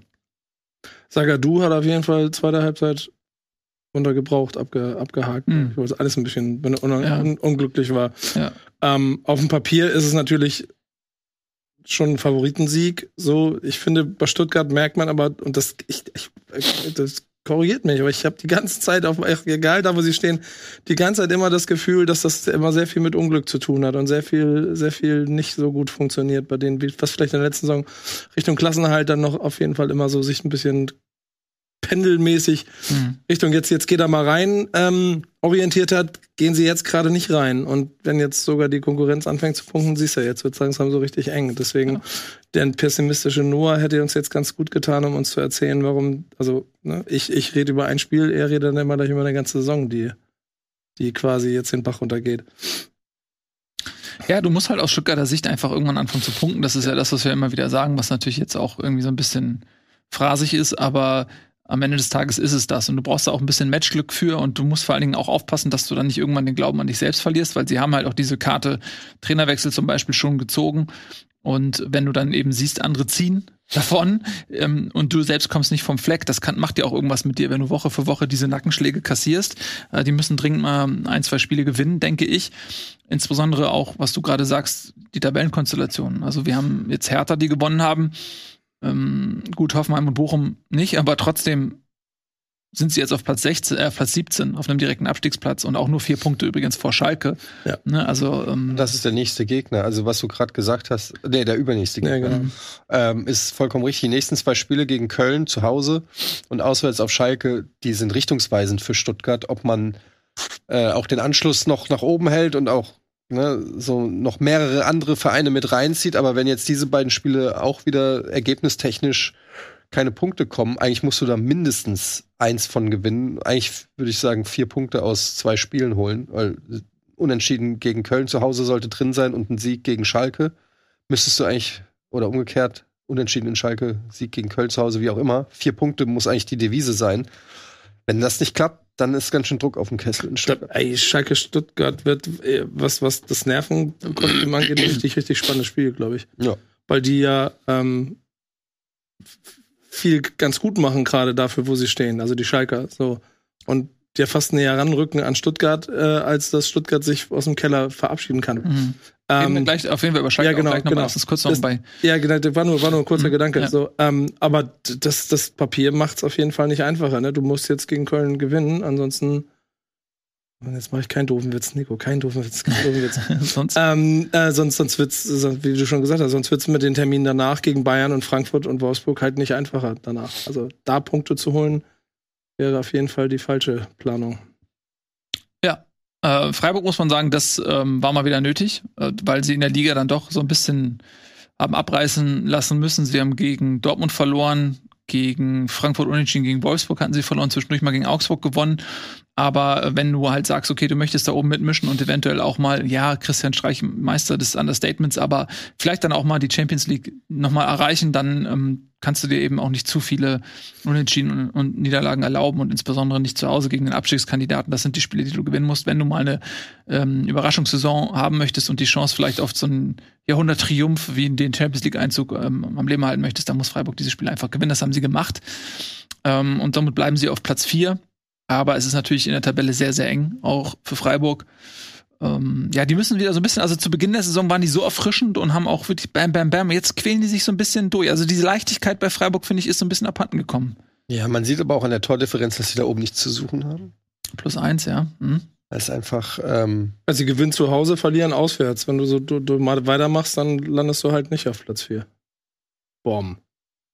Statements. Also auch die Auswärtsschwäche meinst du, wird ja, zum genau, Verhängnis. Ja. Hm. Vielleicht ist auch nur eine Phase. Vielleicht kehren sie auch wieder zurück zur, zur Stabilität, die sie zusammen. Das, das auch, ey, da ich, ich finde ehrlicherweise die, Konst die Konstellationen sind ganz spannend, weil jetzt geht's nach Bochum und Bochum hat keine Angst vor irgendjemandem, wenn es ins Ruhestadion geht oder wie das jetzt da heißt so. Mhm. Und Freiburg, also das klingt jetzt für mich nicht nach einem Freiburg-Sieg für das nächste Wochenende gegen Bochum. So. Zumindest nicht nach einem Selbstverständlich. Ja, genau. Ja, genau. Das dann am Ende abläuft. Ähm, kann man ja auch mal schwer vorhersagen. Aber klar, ich bin bei dir. Das ist jetzt nicht so, dass man denkt, wow, da spielt der äh, Tabellen 15. gegen den Tabellen 4. Das ist eine klare ja. Sache. Das Gefühl ja. habe ich nämlich auch nicht tatsächlich. Gut, äh, also Freiburg, Platz 4. Noch? Fragezeichen. Wir werden sehen. Denn in Freiburgs Nacken lauert Leipzig, über die haben wir schon gesprochen, die haben verloren, weshalb überhaupt der Tabellenwechsel zustande gekommen ist. Freiburg war vor dem Spieltag auf Platz 5, muss man dazu sagen. Jetzt sind sie wieder auf Platz 4, weil eben Leipzig ja, wie besprochen, zu Hause gegen Union gepatzt hat. Und wenn wir schon über Patzer sprechen, dann reden wir natürlich über den nächsten Patzer eines Spitzenteams. Frankfurt verliert in Köln und zwar relativ deutlich vom Ergebnis her 3 zu 0. War es denn auch so deutlich im Spiel? Also zumindest geht das Ergebnis in Ordnung. Also der, die Niederlage, weil die Eintracht echt schlecht war. Aber es ist immer die Frage, bist du schlechter, sind die Gegner gut? Köln hat es meiner Meinung nach sehr gut gemacht, standen defensiv sehr stabil, haben, äh, waren einfach bissiger in den Zweikämpfen. Das war so, so ein klassisches Spiel, was ich, was leider immer noch alle paar Wochen dann eben bei der Eintracht gibt. So dieses, ähm, was, wo ich, wo ich immer sage, das fehlt eben noch zu einem absoluten Spitzenteam, so dass du auch mal so ein Spiel, wenn auch mal die, dass, dass du das irgendwie nicht nach Hause holst, so. So, sowas holt eine Union zu, in dieser Saison, auch wenn die nicht die viel bessere Mannschaft, sowas holen die irgendwie dann, trotzdem holen die dann da die Punkte. Und bei der Eintracht, äh, die haben echt gut angefangen, ersten 20 Minuten, ähm, Riesentorschance Moani, der dann so eine Sekunde zu lang zögert, dann ist der Ball weg, dann Lindström setzt sich einmal durch, spielt den Pass ein bisschen zu fest in den Rücken von Moani. Ähm, und anstatt dass es dann irgendwie, dass man sich belohnt und in Führung geht und dann das Spiel auch ein anderes wird, äh, gerät man dann durch einen Standard äh, in, in äh, Rückstand, dann ähm, bei eigenem Standard wirst du wie in FIFA, in bester FIFA-Manier ausgekontert. Du, äh, da sieht man aber auch den Unterschied. Also, ne, es gab eine ähnliche Situation bei dem, äh, bei der Flanke von Keins, bei der, beim 1-0, der eine super scharfe, äh, kurze Ecke dann reinmacht in den Raum. Eintracht macht mehr oder weniger das Gleiche auf der anderen Seite, nur Boré kriegt den Ball nicht hoch, landet irgendwie komisch im Strafraum und dann direkt bei äh, in einem Konter steht es 2-0, dann nochmal ein ähm, nochmal ein Standard und dann steht es 3-0, dann verlierst du das Ding. Aber ich fand Köln auf eine gewisse Art und Weise schon beeindruckend. Es wundert mich immer, wenn ich dann auf die Tabelle gucke und sehe, dass die, ja, jetzt so weit unten sind sie ja nicht, aber so nur im, im grauen Mittelfeld so rumdümpeln, weil ich fand die echt gut. Also so, ich fand die super unangenehm zu bespielen, super schwer. Also die haben eine Körperlichkeit und eine, eine, eine Dynamik, die gerade so Vereinen wie der Eintracht äh, wo du halt merkst, dass da auch so eine gewisse Körperlichkeit fehlt. Ne? Du hast zwar viele äh, schnelle, drahtige Spieler, du hast Moani, du hast einen Lindström, auch einen, einen Götzen, Kamada, so, aber das sind alles keine, ne, wenn da ein Jakic und ein Smolcic zum Beispiel spielt, deshalb finde ich, hätte man bei Oliver Glasner, wo man ja auch in, im Vorfeld drüber diskutiert hat, und er das auch gesagt hat, er weiß, was einen erwartet in Köln, hat mich so ein bisschen gewundert, hätte ich vielleicht ein bisschen mehr auf Körperlichkeit gesetzt. Das war jetzt nicht das ideale Spiel für einen Kamada zum Beispiel, der auch völlig abgetaucht war. Hätte man noch mal einen Jakic in, in, der, in der Defensive oder Rode von Anfang an gebracht, um da eine bisschen, bisschen mehr körperliche Brisanz gegenzuhalten. Aber so hat uns Köln eigentlich den Schneid abgekauft, also wirklich abgekocht so. Ne? Die haben uns den Spaß nach 20 Minuten am Fußball genommen, waren bissiger in den Zweikämpfen, standen immer auf dem Fuß. Wenn, wenn wir mal vorbei sind, gab es halt ein kleines Foul oder so, dann war ähm, und dann immer schön die Konter, dann das 1-0 den perfekt in die Karten gespielt und dann ist der Eintracht auch nicht mehr viel eingefallen und es hat Köln einfach gut gemacht. Die Eintracht war nicht gut.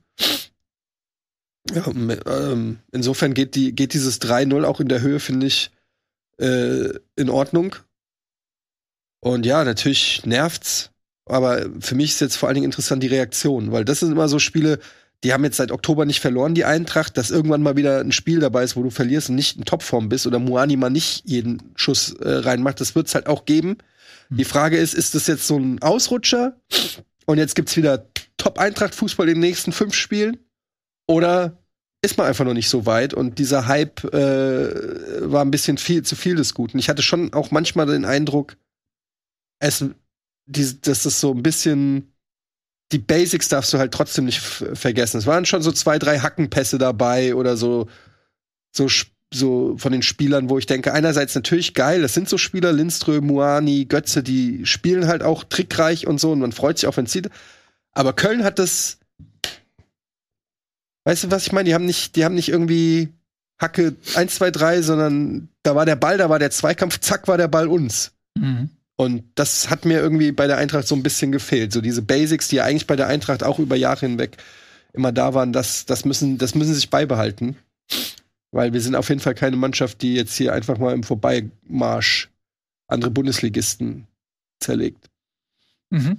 Ja, und ich finde auch Köln, das ist ähm, so ein bisschen ein Parallelflug auch zur Union weil die eben auch ähm, ein ganz klares System haben. So, das ist ein Wiedererkennungswert. Klar, das ist ganz stark die Handschrift von Steffen Baumgart, dieser Vollgasfußball, dieses Bam rauf, diese Intensität, dieses Und wenn Köln eben aus einer Situation kommt, dass sie frisch sind, dass ähm, sie nicht allzu viel Verletzte haben und dieses System dann auch gut durchspielen können, dann sind die ganz schwer und unangenehm zu bespielen. Ja. Ähm, Köln, das ist halt auch, muss man mal schauen, wie ist es gerade mit der Doppelbelastung, ne? wie, wie viele Spieler fehlen verletzt. Äh, das ist, ist es, glaube ich, bei, bei der Art und Weise des Spiels dann auch immer wirklich ein nicht zu verachtender Faktor.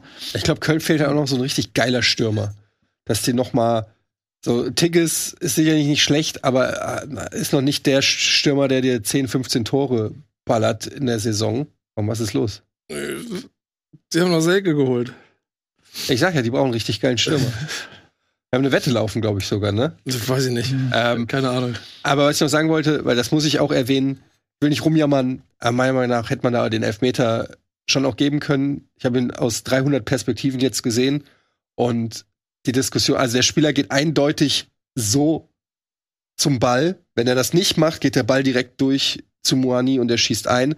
Und der war hat gedeutet, dass das die Schulter war, mit der der Spieler da hingegangen ist. Ich finde es schwierig, erst recht, was, was hat auch Glasner gesagt, da stimme ich zu. Man kann sagen, es war die Schulter, man könnte es, es ist wahrscheinlich wirklich Auslegungssache, weil es ist einfach nicht so hundertprozentig klar erkennbar. Klar ist, dass es eine Aktion zum Ball war, daran gibt es keine Streitigkeit. Es war nicht, dass der an, angelegt war und angeschossen war, sondern der geht so dahin, um diesen äh, Ball, der da durchfliegt, zu verhindern.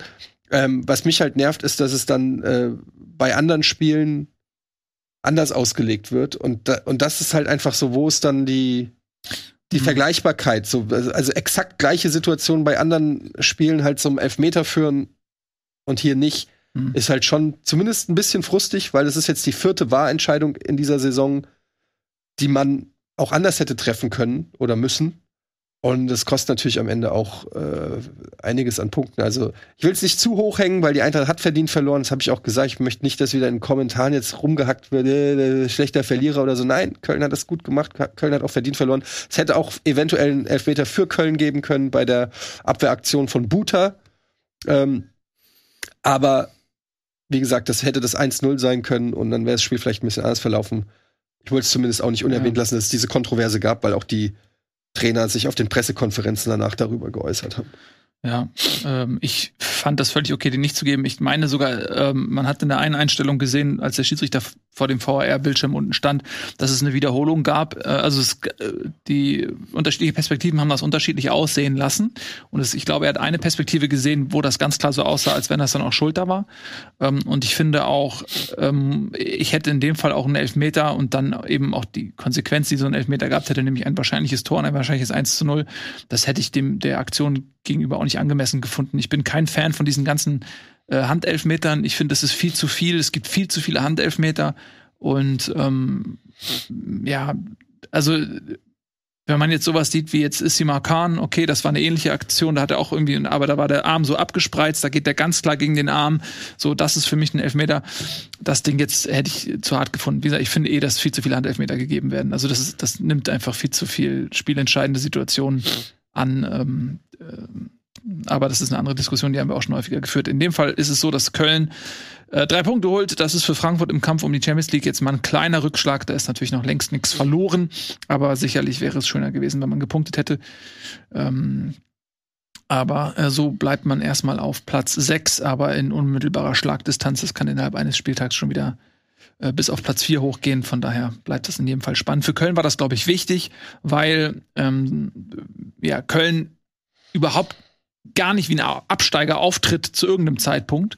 Und es wäre eigentlich auch völlig lächerlich, wenn die in diesen Abstiegskampf mit reingezogen werden würden, aufgrund dessen, was sie alles so abliefern in der Bundesliga und so. Das finde ich auch völlig verdient. Sie haben jetzt in, in, der Rückrunde bislang echt eine gute Figur gemacht. Unglücklich bei den Bayern dann noch äh, das Unentschieden kurz vor Schluss kassiert. Ansonsten ähm, geht's für Köln jetzt erstmal grundsätzlich bergauf und sie sind jetzt einen Punkt hinter Leverkusen auf Platz 8. Also da ist auf jeden Fall ein Anschluss ähm, hergestellt. Und ich denke, wenn sie so weitermachen und vom Verletzten verschont bleiben, dann ähm, werden sie sich eher nach oben als nach unten orientieren. So einmal zu dieser Stürmergeschichte, was du sagst, sehe ich übrigens auch so. Ihnen fehlt so ein richtig krasser Knipser, aber man sieht schon, welches Profil sie bedienen, nämlich dieses, äh, ob es ein Tigges ist oder ob es ein Selke ist ähm, dass sie eben so, so große Leute, die kopfballstark sind, die so ein bisschen auch modeste Style, die du mit Flanken füttern kannst, die den Ball vorne halten können, die so eine Körperlichkeit haben, das ist schon, glaube ich, auch deren Profil und ähm, da gehen sie, glaube ich, mehr nach so einem Anforderungsprofil als nach einem nach so einer individuellen Klasse, glaube ich. Das ist mhm. und das ist so ein bisschen das Ding, was ich auch bei Union so bemerkenswert finde, dass ähm, sie eben eine Grundidee haben und holen Spieler für diese Idee und gucken nicht nur unbedingt nach individueller Qualität, so das ist ein Stürmer, der macht viele Tore, sondern sie gucken, okay, passt der irgendwie in, in die grundsätzliche Idee rein? Da kann es auch ein kleinerer Name sein, der vielleicht dann da besonders gut funktioniert. Das finde ich eigentlich ganz gut. Ähm, aber ich bin bei dir, qualitativ Luft nach oben wäre natürlich, vielleicht holen sie da irgendwann noch mal jemanden ähm, aus dem Hut. So, wir äh, fallen die Treppe weiter runter, ähm, knallen mit dem Kopf einmal kurz in ähm, Wolfsburg auf. Die haben nämlich gegen Schalke gespielt. Und jetzt sind wir da, wo wir vorhin waren, Nico, wo du auch ähm, ja, schon mal über Schalke sprechen wolltest. Die haben natürlich jetzt erstmal auf Platz 18 mit 12 Punkten so gar nicht besonders viel Positives zu erwähnen. Aber ich fand den Auftritt gegen Wolfsburg doch schon bemerkenswert, weil mein Gefühl ist, diese Mannschaft ist intakt, also zumindest von der Mentalität qualitativ mag es da fehlen, aber sie ähm, geben sich richtig Mühe, sie, sie sind on fire, ähm, sie haben zwei Tore geschossen, die beide aus wirklich knappen Abseitspositionen zurückgenommen worden sind und da hat man auch jeweils beim Jubel gesehen, was sich da alles entladen hat, also welche Emotionalität da drin steckt. Die Truppe kämpft, die Truppe rackert, die Truppe will. Es fehlt an Qualität, aber sie hamstern sich so langsam zurück in so eine Konkurrenzfähigkeit, oder? Ich, ähm, ich zitiere gerne Pillow, der nach dem Spiel geschrieben hat, wenn Wolfsburg vier Dinger kriegt, brauchen sie sich nicht beschweren. Äh, das ist die blau-weiße Schalke 04-Brille von ihm. Aber ähm, es fand ich war schon so, dass Schalke das Spiel eigentlich gewinnen muss, sollte, könnte. Obwohl wir auch wissen, wenn Wolfsburg den Elfmeter nach neun Minuten reinmacht, dann nimmt wahrscheinlich Wolfsburg drei Punkte mit nach Hause. Ich finde aber bei Schalke im Moment ganz interessant und deshalb trügt auch, finde ich, die Tabelle, dass die seit jetzt drei Spielen kein Tor kassiert haben. Auch keins geschossen haben. Mhm. Spielen dreimal in Folge 0-0. Aber dann gehen wir zu den Grundtugenden. Was muss ein Trainer machen, wenn du zu einem Verein gehst und ihn aus dem Abstiegskampf holen willst? Erstmal keine Tore kassieren. Und danach machst du, schießt du Tore und dann machst du Punkte. Und im Moment läuft auf dem Reißbrett alles so. Reißbrett, ja, oh, ja, stark. Alles so vorbereitet für eine hervorragende Klassenerhaltsgeschichte von Schalke 04. Wer weiß, vielleicht ist das alles Quatsch und die fünf Punkte auf das, auf das Rettenufer sind dann am Ende zu viel. Aber im Moment riecht es alles so ein kleines bisschen danach, dass wenn so irgendein Hebel funktioniert, dass sie äh, auf einmal mitspielen können wieder in dem Geschäft. Denn, und das ist das, was du eben gerade gesagt hast, ich finde auch, dass die sich ganz gut gefangen haben dafür, dass die dann nach Rückrunden oder nach, nach Wiederstart der Bundesliga zweimal richtig auf den Arsch gekriegt haben und gedacht hast, okay, jetzt fallen sie vollkommen auseinander. Scheint Reis da wirklich irgendwie, das, vielleicht, es ist ein bisschen das, was er mit, mit Bochum auch gemacht hat. Eine Mannschaft irgendwie erzählt, ey, wir sind abgeschlagen, keiner, keiner glaubt an uns, glaubt ihr jetzt wenigstens mal an euch, dann können wir gemeinsam was machen. Und auf einmal spielt so jemand wie Kral, spielt, macht, macht gute Spiele, von dem man noch vor zum, also das ist eine Name, an dem ich mich immer festhalten kann, weil ich Mitte der Hinrunde über den mal gesprochen habe, weil nämlich da auch, auch wieder ein Beispiel, weil Pillow nämlich meinte, ey, den mag ich, der spielt irgendwie, ich mag dessen Fußball. Und man uns dann mal zusammen mit ähm, äh, jemandem die, die Statistik angeguckt haben und gemerkt haben, dass der einfach nicht in der Bundesliga angekommen ist. Aber dieses Emotionale, ich mag den, scheint jetzt so fußballerisch okay. Jetzt ist er auch angekommen äh, zu sein. Und am Ende des Tages ist die Tabelle unten ja so aufgebaut, dass der Abstand noch nicht so groß ist, als dass wir sie abschreiben sollten, auch wenn wir das zwischendurch schon mal gemacht haben. Denn ich finde, dreimal 0-0 auch gegen die Gegner zeigt, die, die müssen, also Union ist jetzt das Undankbarste, was du haben kannst, aber da musst du nicht abgeschossen werden und dann Stuttgart und dann bist du vielleicht auf einmal wieder im Rennen. Mhm, viel Konjunktiv, aber ja, das ist aber der, der, der gehört immer dazu. Viele Events. Mhm, viele Events. Ich, äh, also ja, aber bei, bei, ey, Leute, bei dem, ja, ja, nein, beim, beim 18 Tabellen 18 können wir auch einfach sagen, ja, die sind 18er steigen ab. Aber aber dreimal zu null spielen, das klar ist das ein Konjunktiv, dass du da, da daraus ein positives. Genau, ich also ich bin, äh, ich würde ein bisschen mehr im Ist bleiben und äh, da sehe ich aber durchaus auch diese positiven Ansätze. Ich glaube, dass es sehr sehr schwierig werden wird weil es jetzt fünf Punkte auf Hertha sind und die Mannschaften vor ihnen, die tendieren ja auch eher dazu, ein bisschen zu punkten. Und das Problem, was ich eher sehe, ist, dass, obwohl du diesen, du hast diesen Lichtblick gehabt. Schalke hat wirklich ein gutes Spiel gemacht. Sie haben gekämpft, sie haben gerackert. So, die haben nicht gespielt wie eine Mannschaft, die sich aufgegeben hat, sondern die haben gespielt wie eine Mannschaft, die wirklich einfach jedes Spiel annimmt und, und versucht in jedem Spiel irgendwie äh, den Karren rumzureißen. Und umso bitterer ist es, dass du das dann nicht gewinnst, weil sie haben die Chancen gehabt. Diese beiden Abseitstore waren wirklich äh, hauchzart, insbesondere das erste. Dann hast du die Situation noch, dass kurz vor Schluss ein Vorteil abgepfiffen wird, wo äh, Terodde im Prinzip allein aufs Tor läuft und der Schiedsrichter äh, war auch ein recht grobes Foul, aber er ist so von, von der Intensität des Foulspiels in Anspruch genommen, dass er gar nicht mehr checkt, dass der Ball ähm, ankommt und Terodde auch nicht im Abseits war, allein aufs Tor zu laufen kann. Und das ist natürlich, das sind so, so Kleinigkeiten, die, wenn es für dich läuft, dann gewinnst du so ein Spiel. Und in dem Fall, äh, gut, der Elfmeter, den darf man auch nicht unterschlagen, haben sie Glück, der geht gegen den Pfosten von Maxi Arnold, aber ähm, das sind die Spiele, wo du einfach mal punkten musst, denn du hast, die Spiele werden weniger und das ist das Problem. Äh, wir haben noch 14 Spiele und du musst erstmal jetzt fünf Punkte schon allein auf die Relegation aufholen und plus äh, die anderen ja, dürfen dann in der Zeit auch nicht punkten und du musst selber punkten. Das wird halt mit jedem Spiel äh, wo du sagst, ja, ich sehe positive Sachen, wird's aber rein rechnischer, rein rechnisch, äh, rechnerisch schwieriger, dass du ähm, das noch irgendwie verargumentieren kannst. Aber ähm, nochmal, Respekt vor Schalke. So, die haben, finde ich, echt ein gutes Spiel gemacht und eine äh, Personalie vielleicht noch, die man herausheben kann. Ähm, Salazar war lange verletzt und das ist so ein bisschen der Spieler, der, klar, du bezahlst vielleicht für den auch, weil das jetzt nicht so der Defensivkünstler ist, ne? Aber der bringt doch für eine Kreativität rein, auch eine Standard. Stärke rein bei Ecken, bei Freistößen, die Schalke gut tut. Ähm, du musst dir so einen Spieler auch irgendwie leisten können, sicherlich klar. Aber ich denke, auch wenn er nicht jedes Spiel 90 Minuten oder von Beginn an macht, das ist nochmal ein Faktor, ähm, der Schalke auch he helfen kann, auch mal Tore zu schießen, weil letztendlich müssen sie Tore schießen. Sie müssen nicht nur zu Null spielen, sie müssen auch eigene schießen. Hat die Eintracht noch eine Rückkaufoption? Auf Salazar? Mhm. Ach, echt? Ja. Aber ich weiß nicht, ob die die ziehen. Ich glaube, Glasner ist nicht so, passt nicht so in, in sein System. Zu unzuverlässig weil der zu freigeistig überall rumwirbelt, glaube ich. Aber der kam doch von St. Pauli. Ja, zur Eintracht. Und wurde verliehen. Er hat auch immer die so Vorbereitung gemacht. Eintracht hat ihn gekauft von St. Pauli. Ach, und hat ihn dann an Schalke verliehen? Ja. Direkt und ohne, dass er eine Saison gespielt hat da? Der hat, glaube ich, die Vorbereitung in der Hinrunde hat er, glaube ich, gespielt. Ah, okay. Und Wusste ich gar nicht mehr. Ähm, noch unter Hütter. unter Hütter, mhm. das war noch vor Glasner. Ja, okay. Aber die haben auf jeden Fall noch eine Rückkaufoption von irgendwas, weiß ich nicht genau. Ja. Aber ich glaube nicht, dass sie, also ich habe nichts gehört, dass sie die ziehen äh, werden. Ja. Und der fühlt sich, glaube ich, auch sehr, der hat auch schon gesagt, er will auf Schalke bleiben und so. Ich glaube, weiß nicht, ob da noch was passiert. Ich wollte es nur mal erwähnen. Aber was, äh, was du auch alles schon richtig gesagt hast, ich finde halt dieses Jahr sowohl oben super spannend, aber auch beim Abstiegskampf haben wir jetzt auch schon ein paar Mal drüber gesprochen. Es gibt keine Mannschaft, auch wenn punktetechnisch Schalke abgeschlagen ist, die schon mausetot ist. Das finde ich halt interessant, weil es gab schon, selbst Schalke war schon mal diese Mannschaft, wo man äh, die Eintracht trotzdem geschafft, da dann noch zu verlieren. Mhm. Aber ähm, äh, Schalke war schon mal diese Mannschaft, wo man das Gefühl hatte, okay, das wird die Abschiedsrunde so ungefähr. Aber das fühle ich hier weder bei Stuttgart noch bei Hertha noch bei Bochum, weil die auch in den Spieltagen, selbst wenn sie nicht punkten, so wie Schalke jetzt nicht gepunktet hat, wo man sieht, wie du sagst, die wirken intakt, die wirken, als ob die einen Plan haben. Und Stand jetzt kann sich da unten echt noch einiges ändern. Und wir werden jetzt wahrscheinlich auch gleich noch über, über die TSG reden, äh, Hoffenheim, äh, die da auch wieder mit unten drin sind. Äh, die jetzt auch schon einen Trainerwechsel hinter sich haben. Und es ist gerade der Abstiegskampf, könnte ich nicht hundertprozentig sagen. Hier Schalke und Stuttgart, vergiss es. Natürlich haben die jetzt aufgrund der Punkteausbeute eher die schlechteren Karten momentan, aber ich habe es ja auch schon ein paar Mal gesagt, Stuttgart spielt auch nicht komplett scheiße in jedem Spiel. Die ver verlieren kein Spiel mit mehr als zwei Toren oder so. Lassen sich nicht 5-0, 6-0, 4-0 oder so abschießen. Manchmal sind es nur Kleinigkeiten. Auch Schalke jetzt knapp. Äh, Hertha hat jetzt gepunktet. Bochum haben wir schon drüber geredet. Also geile, geil von den Punkten her. Sowohl oben als unten geile Liga diese Saison.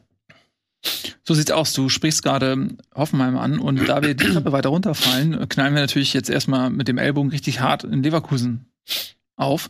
Und Leverkusen hat nämlich gegen Hoffenheim gespielt. Mhm. Äh, da hast du gerade gesagt, Trainerwechsel und so weiter. Hey, davor hatte man schon das Gefühl, die spielen irgendwie gegen den Trainer, die haben nicht mehr so richtig Bock drauf. Lass uns mal was Neues machen. Dann haben sie Matarazzo geholt, wo man auch erstmal denkt, okay, der hat ja auch in Stuttgart immer versucht, Fußball zu spielen. Da haben wir ja damals auch, als es so knapp wurde, immer gesagt, ist Matarazzo noch der richtige Mann? Muss man nicht vielleicht, wenn man so viele Verletzte hat und das eigentliche System gar nicht spielen kann, muss man dann nicht vielleicht auf der Trainerposition nochmal wechseln und etwas Neues versuchen und sich den Realitäten anpassen? Hat man in Stuttgart nicht gemacht. Und ähm, Jetzt äh, ist eben dieser Matarazzo in Hoffenheim gelandet, wo man, glaube ich, grundsätzlich ein Spielermaterial vorfindet, wo man sagt, das passt zu ihm und wo er eben auch eine Vergangenheit hat. Also er kennt Hoffenheim hätte man gedacht, okay, das kann man auch so ein kleiner Knotenlöser jetzt irgendwie sein, aber gegen Leverkusen war es das nicht. Dafür war Leverkusen aber auch einfach zu gut.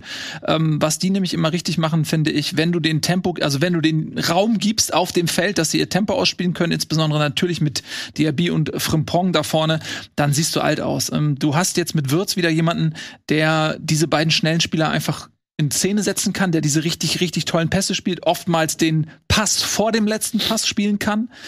Und äh, das hat er hier auch wieder gemacht. Dann schickst du einen Frimpong, der liegt quer auf Diaby oder umgekehrt. Äh, und das kannst du Leverkusen nicht anbieten, diese Wiese. Also das, äh, wenn du Leverkusen Raum gibst, dass die Tempo aufnehmen, die beiden, dann kriegst du Probleme. Und so ist es auch in Hoffenheim dann am Ende passiert, ähm, sind ähm, früh aber auch in Führung gegangen, durch Andrich jetzt in dem Fall auch vorbereitet von, von Würz, aber jetzt, das ist mal ein anderes Tor gewesen. Aber das ist nämlich genau das, wenn du so früh in Führung gehst und die andere Mannschaft muss kommen und Leverkusen kann kontern, dann hast du diese Wiese und vor dir und dann wird's schwer. Und das, also hochverdienter Sieg für Leverkusen in dem Fall. Ja, man wird, man wird sehen, ob Materazzo die richtige Entscheidung war, weil, also er hat natürlich diesen Stallgeruch, äh, schon mal Jugendtrainer und Co-Trainer in Hoffenheim, aber äh, wie du es gerade gesagt hast, ich bin mir da nicht so sicher, ob dieses, dieser Fußball, den eigentlich ein äh, Materazzo Pellegrino gerne spielen will, ob der der Situation so hundertprozentig angemessen ist. Ha? Pellegrino Materazzo. Und ähm, ja, ich weiß nicht, ob der so hundertprozentig angemessen ist, weil wenn man wie gerade auf die Tabelle guckt, mit 19 Punkten musst du erstmal musst du erstmal ran. Ich glaube, ich glaub, der einzige Vorteil, den es da oder ein, ein Argument wird ja das sein, dass er die Spieler kennt. So. Und vielleicht sieht er da in denen etwas und kann wieder die Qualität. Aber ich, ich lese da trotzdem so ein bisschen diesen Wunsch bei Hoffenheim raus, dass man sich spielerisch aus diesem ja. Abstiegskampf rausspielt. Äh, und da bin ich halt noch nicht so von überzeugt, weil das Spielerische ja auch schon die ganze Saison über so ein bisschen äh, jetzt nicht so stark war. Aber wir haben auch schon drüber gesprochen, dieses nicht gegen den Trainer spielen, aber so dieser letzte Biss, diese, diese, das sehe ich bei Hoffenheim nicht. Gerade wenn ich jetzt mal auch so im Vergleich Köln sehe, wie die auf dem Feld ackern und reingehen, das sieht man bei Hoffenheim in der Form so nicht. Und ähm, da bin ich mal gespannt.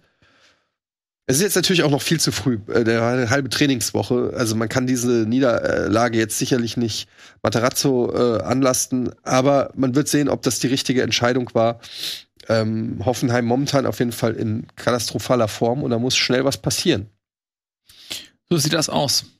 Ähm, Eins, zwei, und die drei, sind vier. auch für mich jetzt, also eigentlich von der Qualität her, es, gehören die da überhaupt nicht hin. Also es ist eigentlich völlig lächerlich, dass Hoffenheim da unten so, so tief mit reinrutscht. Aber was man da halt auch sieht, ist so, ja, wenn, wenn diese Truppe dann, wenn es nicht läuft, das ist für mich so, so ein Klassiker, so eine Mannschaft, die da eigentlich überhaupt nichts zu suchen hat die fallen dann auf einmal rein und, und finden sich selbst nicht mehr und sind auf der Suche nach irgendwas, was funktioniert und dabei verlieren sie auch eigentlich ihre Stärke. Weil das, was eigentlich ihre Stärke ist, hat nicht funktioniert, sie kriegen es nicht auf dem Rasen. Und wenn dann, ja, wenn du dann auseinanderbrichst und musst dich irgendwie neu zusammensetzen für den Abstiegskampf, das ist halt brandgefährlich, weil du gegen Mannschaften konkurrierst, die von Spieltag eins an wissen, ja. ey, ich bin im Abstiegskampf äh, und nichts anderes mache ich hier. Und da ist so eine gewisse Gefahr. Und da sehe ich Hoffenheim gerade in, in einer sehr, sehr gefährlichen Situation. Weil rein von der Qualität der Mannschaft haben wir eigentlich erstmal nichts zu suchen. Aber äh, da muss äh, Matarazzo ja fünfter Platz. Ne? Es war mal äh, Fünfter gegen, ja, vierter, ich glaube ich sogar, ja. Ja, haben, Vierter haben wir letzte Woche, ja. letzte Woche ausgerechnet. Ja, ja. Fünfter gegen 18. war das mal das Duell T TSG oder 17. gegen TSG gegen Leverkusen ja. in der Hinrunde. Ja, genau. Also ähm, für, für mich eine brandgefährliche ja, Situation auf jeden Fall für Hoffenheim. Und ähm, ja, ich finde, äh, wenn man mal kurz über Leverkusen spricht. Nee, Leverkusen. Wir haben ja über. Nee, aber das Duell 5 gegen 18 war letzte Woche, haben wir darüber gesprochen, Hoffenheim gegen Bochum. Ja, aber in der, in der Hinrunde war Hoffenheim zu irgendeinem Zeitpunkt Fünfter und Leverkusen war Es kann sein, dass es im Hinspiel so gewesen ist. Ihr redet ein bisschen aneinander vorbei, weil ja. was Nico meint, ist, wir haben letzte Woche nochmal ähm, Rückschau gemacht ähm, auf den zehnten Spieltag. Da war die Situation, dass Hoffenheim 17 Punkte hatte und auf Platz 4 stand. Und jetzt haben wir 20 Spieltage, also quasi einfach wieder ne, das Doppelte. Und da haben sie in der Zeit zwei Punkte geholt. Also 17 in den ersten zehn Spieltagen und zwei in den ähm, zehn Spieltagen danach, wenn ich das jetzt richtig äh, in Erinnerung habe. Äh, das ist natürlich einfach äh, sehr, sehr besorgniserregend, wenn man es mit Hoffenheim hält. Ich habe es jetzt nochmal nachgeguckt. In, in der Hinrunde hat Hoffenheim in Leverkusen am dritten Spieltag 3-0 gewonnen und war auf Platz 6 und Leverkusen auf 17. Ich meine nur, wie sich das hat sich gedreht, genau. Und da ja, das genau. sicherlich auch ähm, ein anderer Trainerwechsel irgendwo auch ähm, ursächlich für gewesen, nämlich mhm. der des zweitschönsten Trainers nach Bruno Labbadia, ähm, äh, Xabi Alonso, wo wir zu der Zeit nicht wussten, okay, weil er auch nicht so viel vorzuweisen hat als Trainer, wussten wir nicht, okay, wird das irgendwie so ein äh, Mark von Bommel-Ding, ne? Wie ist er einzuschätzen? Und ich finde, er macht das sehr, sehr souverän. Er, er wirkt total, er wirkt sehr, sehr angenehm, wirkt souverän, wirkt wie jemand, der einen klaren Plan hat. Und er schafft es eben auch, die Stärken dieser Mannschaft auf den Platz zu bekommen Mh, mm, insbesondere das, was ich vorhin auch schon gesagt habe, ne, auf die Geschwindigkeit und so weiter. Mh, mm, er hat diese Mannschaft sehr, sehr stabilisiert, hat jetzt auch wirklich Tuchfühlung noch an die internationalen Plätze mit ein bisschen Glück. Äh, kannst du vielleicht noch Siebter werden. Das sind nur drei Punkte auf äh, Wolfsburg. Ich würde mal sagen, Frankfurt auf Platz sechs. Das wird schwer werden. Aber kannst ja auch im Platz sieben zumindest mal die Saison so halbwegs irgendwie retten. Ähm, also das war auf jeden Fall eine Entscheidung, die sich Stand jetzt ausgezahlt hat für Leverkusen. Ja, sie haben jetzt natürlich auch, kommen Verletzte zurück. Mit äh, Wirtz haben wir auch schon tausendmal drüber geredet. Jedes Spiel, ähm, wo, das er machen kann und, und äh, Spielzeit bekommt, äh, macht ihn besser. Und man sieht ja, was das für ein Unterschiedsspieler ist. Hat jetzt hier auch im Alleingang zwei Tore vorbereitet wieder und einfach war der Pacemaker im Mittelfeld. Äh, jetzt fehlt eigentlich nur noch Schick, dass der wieder in die äh, in die Pushen kommt, so, weil das merkt man schon noch so ein bisschen, so ein Stürmer da vorne, Sturmtanken Schick wäre natürlich schon ein Puzzleteil, dass Leverkusen noch helfen könnte da vorne. Ja, Schick in der Form der letzten Saison, ja. das, das wäre noch. Genau. Aber ja, äh, ich finde auch, Alonso macht einen guten Job da. Ähm, wirkt irgendwie das, äh, am Anfang hatte ich auch so meinen Zweifel. Wird das so eine Van Bommel-Geschichte, großer Name, unerfahren, irgendwie, wenn das dann nicht sofort wirkt, dann kommen da vielleicht Zweifel auf, ob er auch die Kompetenz hat oder so. Aber ich finde, so, ich meine, haben wir jetzt auch Leverkusen nicht studiert, aber so wie Xabi Alonso rüberkommt, wirkt er sehr konzentriert und sehr selbstbewusst. Und ähm, trotzdem muss man natürlich sagen, Leverkusen bislang die Saison, das kann man jetzt Xabi Alonso nicht an, anlasten, weil der hat die ja am, am 17. Platz oder so übernommen. Aber ähm, natürlich gehört Leverkusen weiter nach oben in der Tabelle rein von den Möglichkeiten, die er Verein hat. So sieht das aus. Ähm, wir fallen die Treppe weiter runter und sind Noch bei einem weiter. anderen Verein, wo man auch sagen würde, wow, der hat eigentlich auch andere Möglichkeiten, aber die Realität der letzten Jahre lässt diese These vielleicht dann auch so ein bisschen aufweichen. Wir reden über Gladbach. Wir kommen hart mit dem Ellbogen auf in Gladbach, stoßen uns wirklich ganz schmerzhaft am Musikantenknochen und äh, stellen fest, ähm, Gladbach verliert in Berlin bei Hertha. 4 zu 1. Geht 1 zu 0 in Führung. Man denkt so, ja, es, die Geschichte nimmt ihren zu erwartenden Lauf. nee, auf einmal kommt von Gladbach gar nichts mehr. Und äh, Hertha schießt, erst muss man sagen, ganz kurz, ist es eh ein Spieltag der schönen Tore, mhm. der Fernschusstore. Eins der schönsten, vielleicht das schönste, war von Dardai, der, also Martin Dardai, der Sohn von Paul Dardai, dem ehemaligen Trainer, der auf der Tribüne war übrigens, äh, der in der Winterpause fast in Hamburg gelandet wäre, die den sehr umworben haben, weil er eigentlich überhaupt gar keine Rolle gespielt hat bei der Hertha, durfte jetzt Vor ran. Sandro Schwarz. Ja, durfte jetzt ran und hat ähm, diese Aufstellung gerechtfertigt mit einem absoluten Hammer aus whatever, über 20 Metern. Bam, einfach mal einen Winkel geknarzt, mhm. unter die Latte gehauen, richtig. Und da hatten wir so eine, wir hatten Haberer, wir hatten Führig, das äh, haben wir auch gar nicht Andrich. wirklich rausgestellt. Das Andrich-Tor war eher so überlegt, aber so diese, ich fand, ich, das Haberer-Ding, was er Volley da in, äh, in die Maschen geknüppelt hat, ähm, dann das Dardai-Ding, dann hatten wir noch, äh, wir hatten noch ein, zwei andere, die, die auf diese Art und Weise waren, diesen, diesen Spieltag. Also das war vielleicht das Schönste.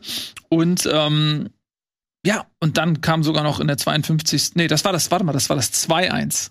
Das 1-1 war von äh, Nankam der das äh, nach Vorarbeit von Marco Richter gemacht hat. Das war das 2-1, Entschuldigung. Und ähm, dann die letzten beiden Tore, 3-1 und 4-1, waren quasi in der Nachspielzeit, als äh, von Gladbach nicht mehr viel kam.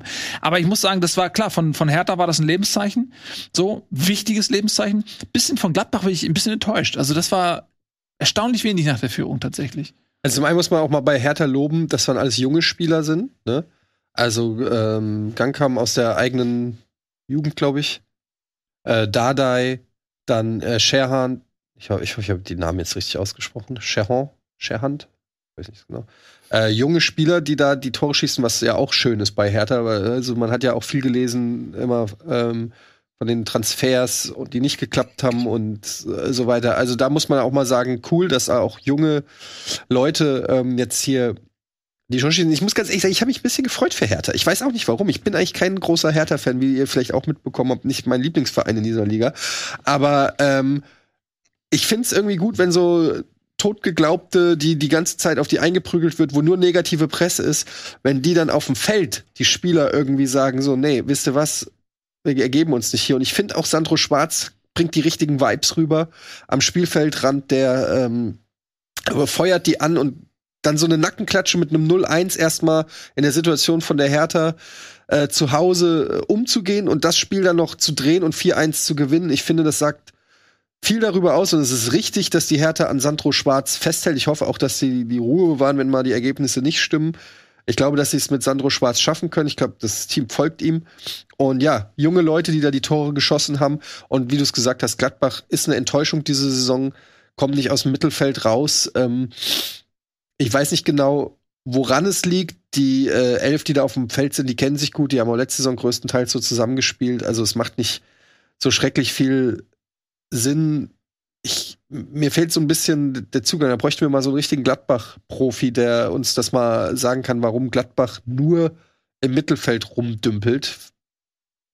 Aber vielleicht fehlt es da einfach dann wirklich auch noch mal an Qualität. Ähm, keine Ahnung. Und auch an Konstanz irgendwie ein Stück ja. weit, ne? Also, ja, bei äh, Hertha vielleicht noch, wenn du schon über Eigengewächse sprichst, dann kann man auch über Cigerci reden. Oh ja, gutes Spiel der. Ähm, direkt ein gutes Spiel gemacht hat. Der kam aus der Türkei zurück. Er ist ja damals auch aus der Hertha Jugend gekommen und hat dann da auch Bundesliga gespielt und ist dann in die Türkei gegangen. Da hat er, glaube ich, drei, vier Stationen in der Türkei gehabt und ähm, war da eigentlich völlig aus, vom Radar, ne? Also ja. ist jetzt auch nicht so, dass, dass er in der Türkei irgendwie den mega durchgestartet ist oder so. Er, klar, solider Spieler, aber wie gesagt, auch, ich glaube, drei, vier Stationen, das spricht ja auch jetzt nicht dafür, dass er so komplett eingeschlagen ist. Und den hat man jetzt zurückgeholt und der hat direkt funktioniert, soll man sagen.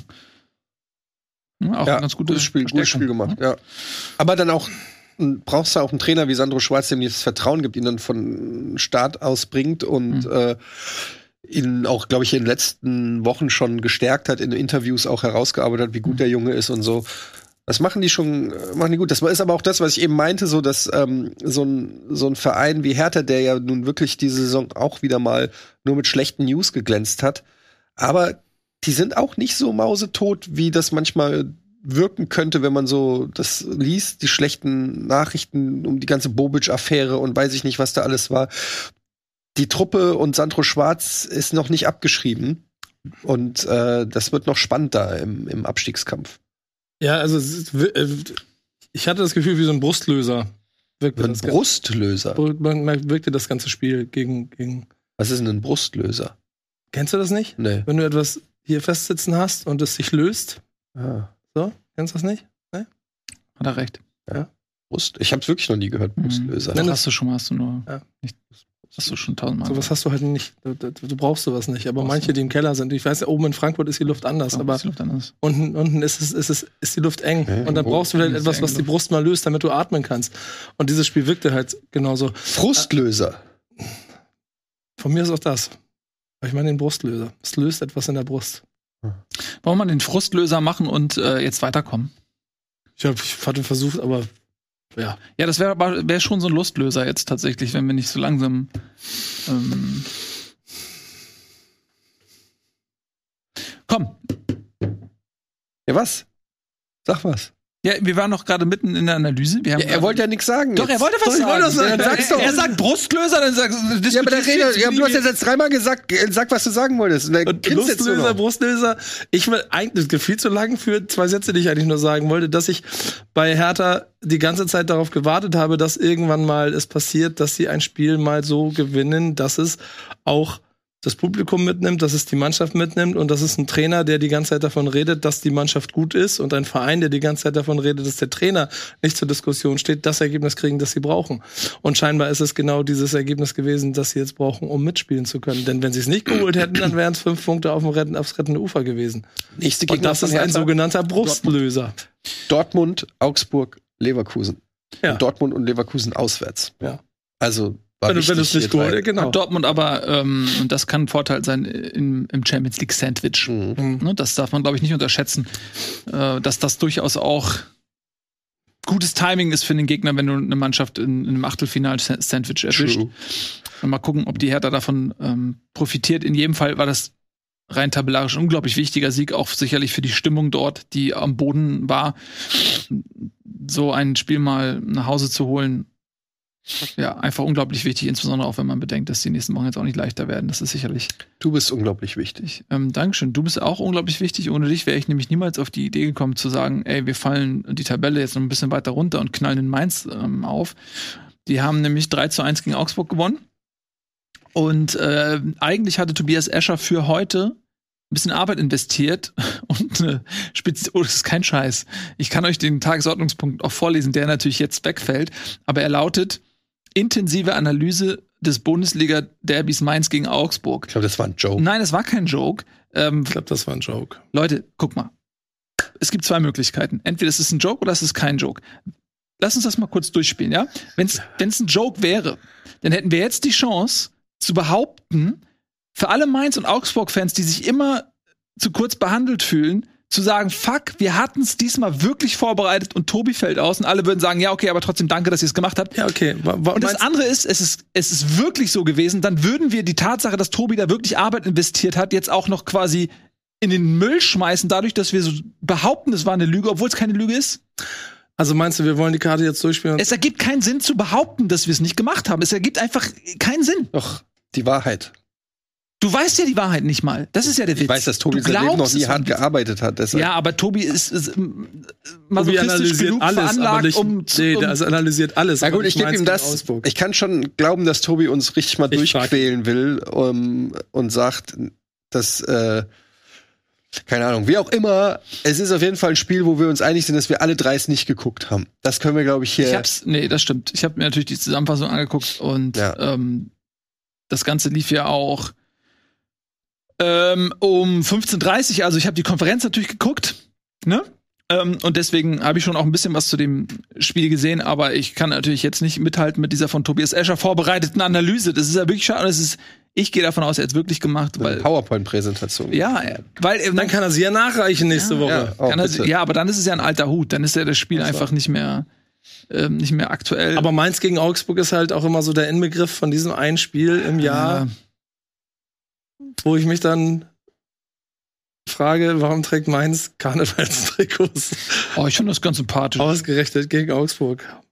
Ja, ich finde es irgendwie ganz sympathisch. Man kann da, man kann davon halten, was man will, aber das ist irgendwie, die feiern das, die haben Spaß und ich denke mir immer so, ja, auch selbst wenn ich das als norddeutscher Grantelmann nicht nachvollziehen kann, was da emotional und inhaltlich passiert, aber ich kann zumindest respektieren, dass sie für sich selber eine gute Zeit haben und drauf scheißen, was andere davon halten und das finde ich Das super. ist vollkommen legitim. Das ist Ähm, vollkommen legitim. und deswegen feiere ich das irgendwie ein Stück weit auch. mich, mich regt Augsburg maßlos auf. Wenn die, Warum? wenn die, wenn die konsequent sind, gewinnen sie das Ding. Und dann sind die raus aus Augsburg? Ja.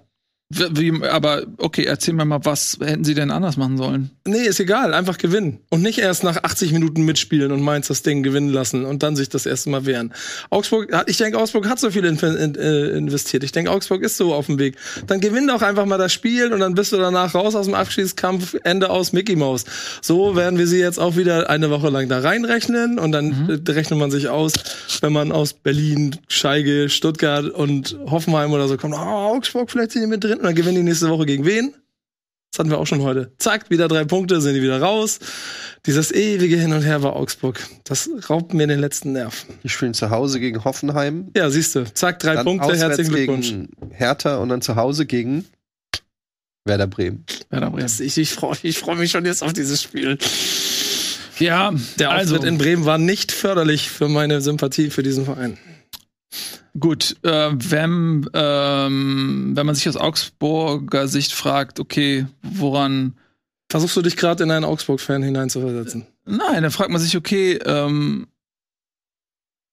an wem hat's gelegen? Dann kann man zumindest sagen, an Tobias Lee liegt's nicht.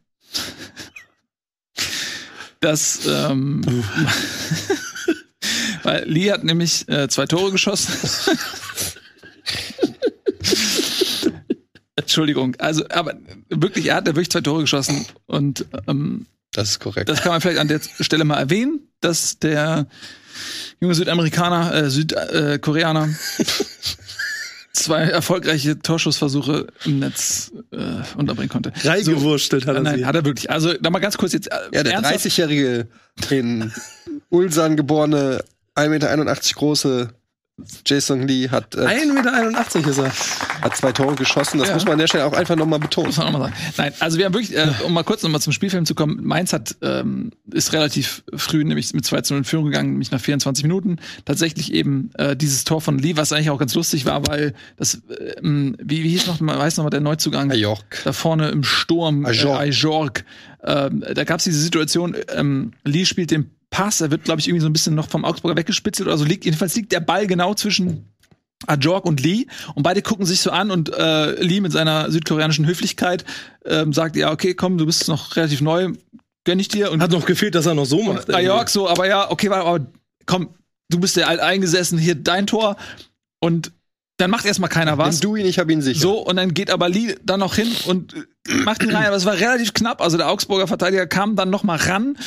Ähm, von daher, das wäre eine sehr kuriose Szene gewesen, wenn äh, tatsächlich die, die, während die dort miteinander still diskutieren, dann ähm, Augsburger den Ball noch wegspitzen kann. Das ist aus meiner Sicht erspart geblieben, dass man das in jedem Saisonrückblick noch mal sich anschauen muss und dann kurz danach, äh, drei Minuten später, äh, Unisivo mit dem 2 zu 0, was nicht lange hielt, weil dann 28 Minuten gab es diesen Handelfmeter, da sind wir wieder beim Thema Handelfmeter, den hat äh, Demirovic verwandelt, aber ich fand tatsächlich in dem, was ich in der Ko Konferenz gesehen habe und auch in der Zusammenfassung mir nochmal angeschaut, dass äh, Mainz für mich an diesem Tag die bessere Mannschaft war, dann war es wieder Lee mit seinem Doppelpack, der dann kurz nach der Pause in der 52. das 3 zu 1 gemacht hat. Ähm, und erst dann ist Augsburg, finde ich, so ein bisschen nochmal aufgewacht, hat noch ein bisschen was gemacht. Da hatten sie noch ein ähm, Tor von Jensen, was annulliert wurde in der 74. Spielminute. Ansonsten fand ich, das war ein verdienter Sieg von Mainz und Augsburg. Du hast, erwartest immer sehr viel von Augsburg. Ich finde, die haben letzte Woche mit dem Sieg gegen Leverkusen schon eine Erwartungshaltung übertroffen. Und sie stehen in der Tabelle gut da dafür, dass viele Experten in dieser Sendung mich ausgeschlossen Augsburg als Absteiger getippt haben. Finde ich, stehen sie jetzt auch tabellarisch und auch spielerisch gar nicht so schlecht da mit 21 Punkten auf Platz 13 halten sie sich relativ fern vom Gröbsten. Und mehr kannst du doch von Augsburg nicht erwarten wollen, oder? Wart ihr schon mal in Augsburg? Jeden Tag. Warum? Nee. Ist einfach eine Frage. Nee, war ich noch nicht. Von dir eine Quatschantwort kriegt, von dir gar keine. Ich will, wow. ich, ich will, ich will, ja, aber ich will da mal hin. Willst ja. du hinaus? Ich ja, einfach so, weil ich, Augsburg ist für mich so irgendwie, obwohl meine Mutter ist in Augsburg geboren, ist es für mich so eine Stadt, die äh, kenne ich auch nur vom Hören sagen. So, ich bin mir gar nicht, ich google gerade, um festzustellen, dass sie wirklich existiert. Was ist was? Achso, okay, du wolltest wissen, ob's okay, nach dem Motto, ja, gibt's hat einer einen Beweis, also weil, hat einer das ja, schon mal gesehen? In Bielefeld wird's machen, was genau? Nee, überhaupt nicht. Ich frage mich nur so, wofür steht Augsburg? Was ist was ist Augsburg? Ist das nicht so ein bisschen Du, wie wär's mit einem Referat? Wir haben doch auch die Referate-Show. Weißt du, was, weißt du, was das kann Ding man ist? leider die Themen nicht aussuchen. Eigentlich hat Augsburg, eigentlich hat Augsburg hier alles, was du brauchst, um so ein Cool, fast 300.000 Einwohner. Club-Ding daraus zu machen. Genau das. Kleines Städtchen, Augsburger Puppenkiste, Stimmt. die Geschichte ist durcherzählt. Ständig das kleine gallische Dorf, das sich gegen alle, wir steigen sowieso ab, immer wehrt und jedes Jahr mitmacht und so und jedes Jahr sich rettet, das seit zehn Jahren. Äh, äh, Stefan Reuter, der mit seinem Netzwerk und seinen Spinnenweben jahrelang dafür gesorgt hat, dass da immer, äh, dass das konstant bleibt und so und sie nie ernsthaft in Bedrängnis gekommen sind. Das ist alles eine super Geschichte. Ja, Augsburg ist eine der ältesten Städte Deutschlands. Und trotzdem nervt mich das. In der Altstadt findet man Gebäude unterschiedlicher Stilepochen. Hier, komm, ihr, ihr, seid, ihr seid doch, ihr seid doch, ihr, ihr, weil ihr seid doch genau das. Zunfthäuser. Ja, aber ich, ich merke, ich Dom merke, dass du halt auch, dass du halt über den Fußball hinaus kulturell viel besser aufgestellt bist. Das heißt, du bist eigentlich ein hervorragender auch FC Augsburg Supporter, würde ich sagen. Denn ja, denn die, sie haben dieses Wochenende zum 125. Geburtstag von Bertolt Brecht eine Choreografie eben Bertolt Brecht gewidmet. Ist dir das Mhm. bewusst gewesen? Ja, schade, dass sie nicht die drei Punkte Oper aufgeführt haben, denn sonst hätten sie gewonnen.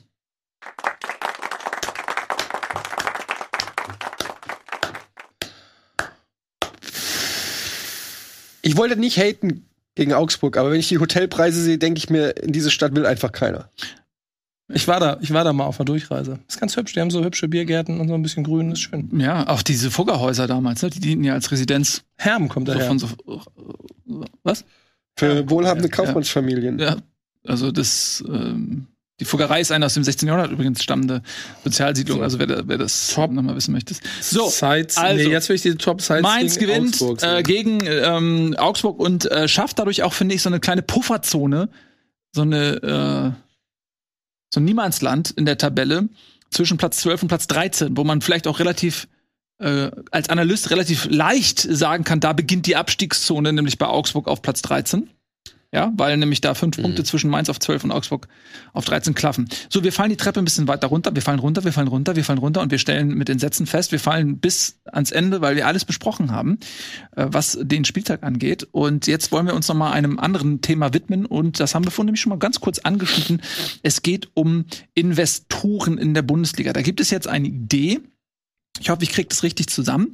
Äh, und zwar, dass äh, man quasi keine Anteile verkauft an irgendwas, sondern dass man an eine Investorengruppe oder an ein irgendein ähm, Unternehmen für eine bestimmte Anzahl, zum Beispiel 30 Jahre, äh, Einnahmen, Anteile an Einnahmen verkauft, sagen wir es mal so. Also, wenn man zum Beispiel sagt, ey, pass auf, alles, was in der Auslandsvermarktung an Geldern generiert wird, davon bekommt ihr Prozentzahl X für Jahre X, also zum Beispiel 15 Prozent für die nächsten 30 Jahre, bekommt ihr äh, aus den Einnahmen für die Auslandsvermarktung und dafür bezahlt ihr einen Preis X, zum Beispiel zwei oder drei Milliarden Euro und dieses Geld fließt dann ähm, auf äh, über irgendeinen Verteilungsschlüssel dann auch wieder an die Profivereine zurück. So, das ist das, was ungefähr, glaube ich, wenn ich es richtig wiedergegeben habe, gerade diskutiert wird. Wo, da, dadurch umgeht man sozusagen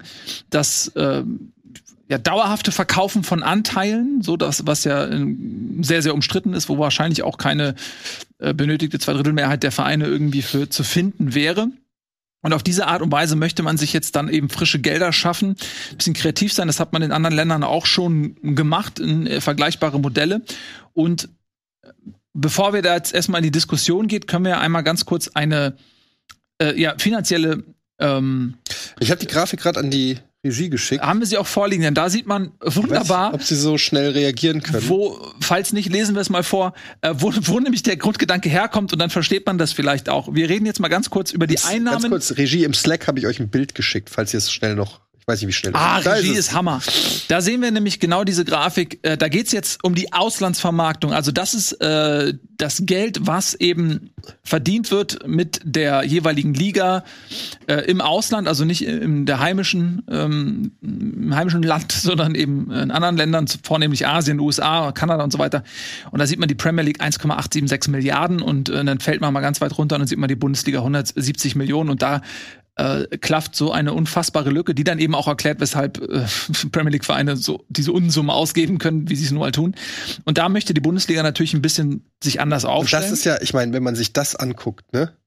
das ist halt so eine Diskrepanz. Ja. Das ist so eine Diskrepanz, dass ich finde, die Frage schon erlaubt ist, ob das überhaupt irgendeine große Veränderung bringt, was da jetzt gerade geplant ist, oder ob man, und das finde ich ist so eine, eine, Grundsatzdiskussion, ob man nicht als, der, als Bundesliga einfach mal sagen soll, vergiss doch mal diese internationalen Träumereien, dass wir dieses internationale Produkt sind, dass man in China irgendwie Hoffenheim gegen Augsburg gucken will. So, sondern zur Rückbesinnung auf die lokale Attraktivität, die die Bundesliga ja durchaus hat. Wir haben die vollen Stadien, wir haben viele Traditionsvereine, wir haben hier 50 plus 1, dass man sagt, ja, wir werden vielleicht nicht diese Weltmarke Bundesliga, aber vielleicht müssen wir das gar nicht sein. Vielleicht reicht es, wenn wir einfach innerhalb Deutschlands dieses geile Produkt sind. Wisst ihr, was ich meine? Dass, dass man einfach mal sagt, diese Expansionsträume, die da irgendwie in, in manchen Gremien herrschen, dass man die einfach mal ruhen lässt ähm, weil ich meine, es ist unrealistisch. Es ist unrealistisch. Eher, es ist wahrscheinlicher, dass bei der Premier League noch irgendwann die Bayern und Dortmund oder weiß ich nicht wer mitspielen und man so quasi dann, weil die Premier League ist fast schon die Super League. Fehlen nur noch zwei, drei Vereine aus anderen Ligen und dann hast du sie schon. Das halte ich für realistischer, als dass Deutschland ein Exportschlager in Sachen Fußball wird in den nächsten 50 Jahren. Aber, keine Ahnung. Also auch, ich glaube auch, da wird so eine Investitionsumverteilung des Geldes wenig dran ändern, glaube ich wenn ich diese Zahlen sehe. Aber ich bin auch Laie. Ja, ich äh, bin bei dir. Dieser Rückstand ist nicht aufzuholen, ähm, weil auch die Premier League natürlich ganz anders aufgestellt ist. Erstmal historisch ist sie schon in anderen Kontinenten viel mehr vertreten. Ähm, in Asien haben sie sich viel früher schon positioniert. In Amerika hast du die Situation natürlich, dass die gesamte Liga englischsprachig ist. Das heißt, sie ist tatsächlich auch viel leichter zu verfolgen. Dann hast du die ganzen Superstars, die allesamt nicht in Deutschland spielen, sondern entweder in England ähm, oder in Spanien oder bei PSG. So, das heißt auch so dieser, dieser globale Glanz, ne? Selbst wenn du mit irgendeiner Sportart gar nicht so viel zu tun hast, du kennst ja in aller Regel die Superstars, ne? Also du weißt, wo ein LeBron James spielt oder sowas, ne? Also das, sowas weiß man ja irgendwie und das ist ja beim Fußball nicht anders, da weißt du, wo die Superstars spielen.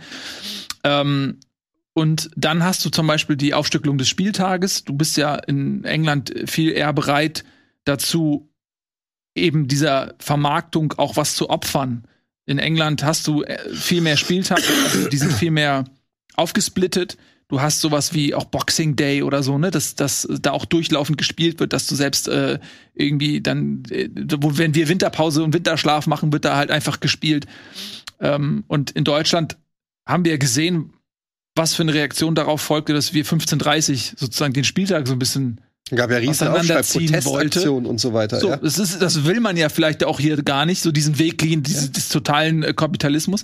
Und deswegen bin ich ein bisschen bei dir zu fragen, okay, das generiert jetzt kurzfristig irgendwie Kohle was ist der nachhaltige Effekt? Also ist, ist der Gedanke, dass man wirklich eine Marketingoffensive macht und versucht, die Bundesliga dann auch im Ausland so interessant zu machen, dass durch diese Auslandsvermarktung auch wirklich Gelder reinkommen, die dann auch signifikant steigen, steigen und die Bundesliga auch konkurrenzfähiger macht? Oder ist das einfach nur ein Verzweiflungsakt, um schnell Kohle reinzukriegen, in der Hoffnung, dass, dass die äh, anderen Ligen sich nicht zu weit von einem entfernen? Ja, du musst ja auch gucken, dass äh, Deutschland ja schon national, also hier in Deutschland haben wir ja schon Probleme, die Fans bei Stange zu halten. Wir sollten, also, ne, wir reden gerade darüber, dass die deutsche Nationalmannschaft massiven Imageverlust und, und Interessensverlust festzustellen ist in Deutschland. Einnahmenverluste. Einnahmenverluste. Also, ähm, jetzt so Expansionsvorstellungen, wie kriegt man uns geil in Amerika oder in China oder wo auch immer hin, das ist auch fast schon so ein bisschen Größenwahn. Ich mache erstmal die Hausaufgaben, guck, guck, mach erstmal das Produkt Bundesliga wieder geil, dann mach erstmal wieder das Produkt in Anführungsstrichen Nationalmannschaft wieder äh, geil. Und dann kannst du darüber reden, dass wenn du dann auch wieder Stars hast und Spieler, weil am Ende geht's auch darum, ne, weil keiner will sich irgendwelche, äh, sorry, ist jetzt nicht böse, aber keiner schaltet ein wegen Haberer oder Behrens. Das Behrens schön. Oder so. Ja, das Tor war schön, aber das sind keine Stars. So. Früher hattest du noch äh, ein bisschen, ein bisschen Starpotenzial. Das wird in, gefühlt in Deutschland immer weniger. Ähm, unsere Stars sind jetzt auch nicht in, äh, international unsere Exportschlager. Harvard äh, steht vorm Aus bei Chelsea. Na, Werner, das, na, das, das ja, Spiel, okay. spielt er wieder regelmäßig. Ich, ich ja, verfolge es nicht so, aber ich habe ja. gehört, er wird auch überlegt, ob der nicht wieder zurückkommt nach Deutschland. Werner ist schon wieder zurück. Wir haben aber nicht mehr so diese früher diese äh, Rudi Völlers und Klinsmanns, die so einen gewissen Star-Kult auch mit in die Welt tragen. Meiner Meinung nach, das ist so ein bisschen verloren gegangen. Ich cover jetzt vielleicht ein bisschen zu viel aber ähm, ich finde halt irgendwie, für mich klingt das schon fast so ein bisschen größenwahnsinnig. Auch die deutsche Sprache ist auch ein Faktor, der nicht zu vernachlässigen ist. Ähm, das wirst du niemals aufholen können. Auf die, die Premier League ist nun mal eine englische Liga. Du hast englische Kommentatoren, du hast englischsprachige Spieler. Damit hast du im Prinzip schon mal quasi einen Stein in den USA, dass du äh, als Deutschland äh, gar nicht konkurrenzfähig bist und dann, ehe man irgendwie der Karotte hinterher rennt, wie kann man es schaffen, wie kann man es schaffen, sollte man lieber gucken, wie kann man national die Bundesliga wieder geil machen. Ah, da gibt es ja zwei Prozesse, die quasi parallel gerade laufen. Das eine ist, dass Traditionsvereine einfordern, dass die Umverteilung der Gelder auf Tradition geschlüsselt wird, was dazu führen würde, dass genau das passiert, was du sagst, dass eben die Bundesliga als Produkt wieder spannender gemacht wird und dann gegen die Augsburgs und Mainz und Hoffenheims dieser Welt. Schöne Grüße, das ist nicht böse gemeint. Aber das sind Traditionsvereine. Jetzt lass mich noch mal gucken. Augsburg ist eines der ältesten Städte in Deutschland. Oh, Leute, um, um haben schon die Fugger Bauwerke gehabt. Ja, okay. Das ist so eine Siedlung aus dem 16. Jahrhundert. Wer ist Bertolt Brecht? Deutscher Dichter. Dankeschön. Fußballspieler. Und ähm, ja, diese um diese Umfahrt, das ist, das ist so unfair, Leute. Ich, ich höre euch jetzt, ich höre euch jetzt zehn Minuten 125. zu. Okay, Entschuldigung. Bauer Gequatsche.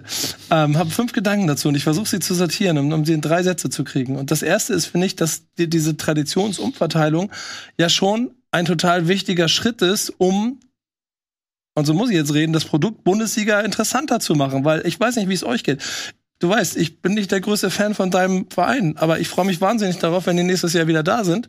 Werden sie? Das wahnsinnig nehme ich dir nicht ab. Doch, ich, ich freue mich sehr darüber. Ja. Äh, und sie werden es, ne, das haben wir jetzt am Wochenende gesehen, sie werden wiederkommen. Dann wird das auf einmal wieder eine richtig spannende Liga. Und dann ist es auch, dann sind auch, dann ist Augsburg wirklich wieder das, das Mainz. Und das ist alles in Verhältnismäßigkeiten gesetzt, weil auf einmal wieder so viel Tradition da ist, dass es mal knallt. So auch auf den Tribünen und nicht sechs Fans auswärts mit, mit Hoffenheim oder was es da war, nach Bochum fahren oder irgendwie sowas. Das, das ist das erste Element, was total wichtig ist, um dieses Produkt nach außen hin spannender zu machen. Ich finde auch, die Sprache ist, das ist kein Argument. Doch. Nein. Das ist ein Argument. Nein, Argument. nein, ist es nicht. Nein, ist es nicht. Wie, wer, wie viele Leute sprechen denn Italienisch auf der Welt und wie viele Leute wollen denn Italien, Inter Mailand gegen AC? Das, wir haben doch überall diese Spitzen. Auch ab. Wir haben, ja, aber wir haben doch überall diese Spitzenvereine, die dafür sorgen, dass die Ligen interessant sind und dass sich die Menschen damit beschäftigen wollen. Spanien ganz genauso. Natürlich ist Spanisch weit verbreitet, aber wir sprechen eigentlich kein Spanisch. Trotzdem wollen wir die Spitze der spanischen Liga erleben und das sind nicht nur wir, sondern auch andere. Ich glaube fest daran, dass die Bundesliga in der Spitze, in der, äh, auch dort in der Breite, einen Pulk an Teams hat, die, wenn die wirtschaftlich in der Lage sind, zumindest in einen Wettbewerb zu gehen, dass sie auch wieder noch mehr international eine Rolle spielen können in der Breite, was ja dann auch vielleicht ganz schön wäre. Denn, und das ist der dritte entscheidende Punkt, warum die ganze Frage, das, was du stellst, ja eigentlich hinfällig ist, was sollen denn dann sonst Bayern, Dortmund, Leipzig und so machen, wenn sie sich nicht darum kümmern, international wettbewerbsfähig zu sein?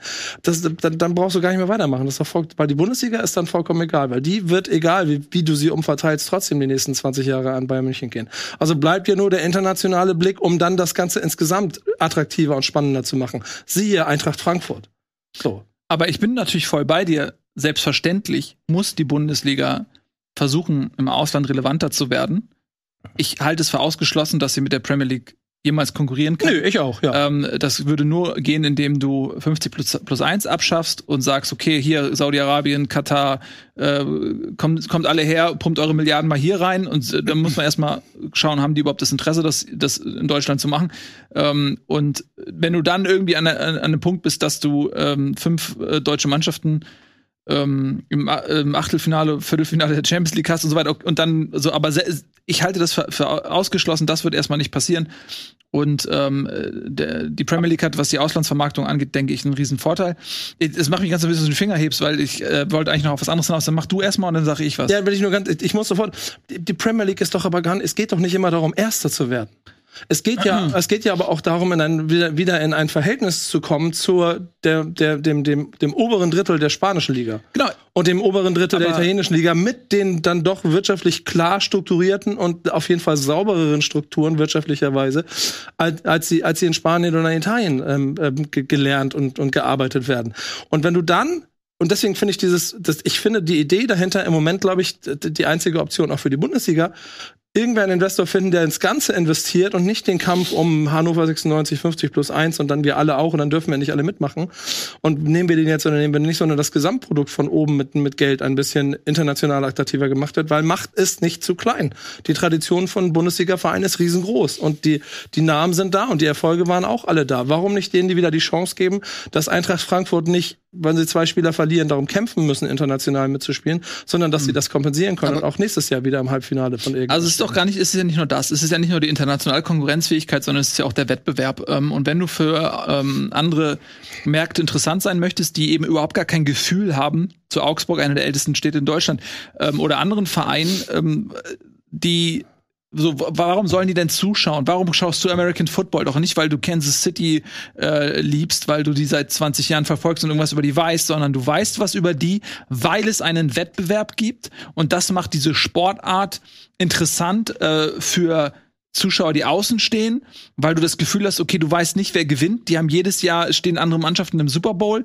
Das ist natürlich jetzt wieder eine ganz andere Debatte äh, die will ich gar nicht führen, aber es geht darum, dass wenn du zum Beispiel die Premier League guckst und all die Sachen, äh, der sprachliche Vorteil, der geschichtliche Vorteil in der Auslandsvermarktung, wie die in Asien, in Amerika und so weiter, die Aufspaltung des Spieltags, die ähm, Investoren, die da rein, all diese Dinge mal außen vor gelassen Du hast in England, auch wenn Man City der Serienmeister ist, aber du hast ein ganz anderes Gefühl von Wettbewerb, weil du hast da ähm, zum Beispiel noch einen Liverpool, du hast jetzt einen Arsenal, du hattest mal einen Leicester. Nochmal, in Deutschland hast du seit zehn, lass mich mal kurz ausreden. Ja, so. In Deutschland hast du seit ähm, äh, zehn Jahren Bayern München und jetzt sind sie wieder Tabellenführer. Und wenn du von außen auf die Bundesliga guckst, dann siehst du die Bayern, und dann siehst du nichts mehr. Und das ist langweilig, ähm, weil genau, die, je weiter du weggehst aus Deutschland, desto weniger zählt die Tradition, weil du diese Tradition gar nicht fühlen kannst, wenn du von außen auf die Liga guckst. Und lass mich, ich wollte eigentlich auf einen Punkt hinaus.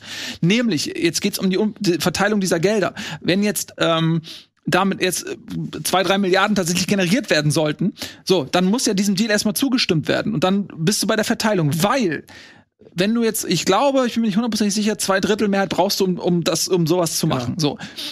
Und was ist denn das Interesse der kleineren Vereine an diesem Deal, wenn das Geld jetzt auf Schlag so verteilt wird wie beim bisherigen Schlüssel? Weil dann hast du doch de facto, selbst wenn jetzt irgendein Zweitligist ähm, drei Millionen Euro mehr bekommt, was bringt ihm das, wenn die Konkurrenz über ihm 6 Millionen, 12 Millionen, 100 Millionen mehr bekommt von diesem Geld. Das heißt, die Verteilung dieses Geldes äh, wird ja auch darüber entscheiden, ob ein Verein es in seinem Interesse sieht, diesem Deal zuzustimmen, weil sonst sorgt er ja dafür, selbst wenn für die selbst wenn die Bundesliga versucht als Gesamtprodukt die Schere ein bisschen zu schließen zu den anderen Ligen, aber was ist das Interesse eines einzelnen Clubs zu sagen, ich krieg vielleicht drei, aber der über mir, den ich erreichen will, kriegt sechs oder noch mehr. Da ist ja der, der, der Wettbewerbsnachteil des einzelnen Vereins viel höher als dass er sagt, ich profitiere als Liga davon. Aber zwei, zwei Punkte. Erstens, ich vergleiche, ich vergleiche nicht mit der Premier League. Die Premier League ist das perfekte Produkt, da brauchen wir nicht drüber zu sprechen.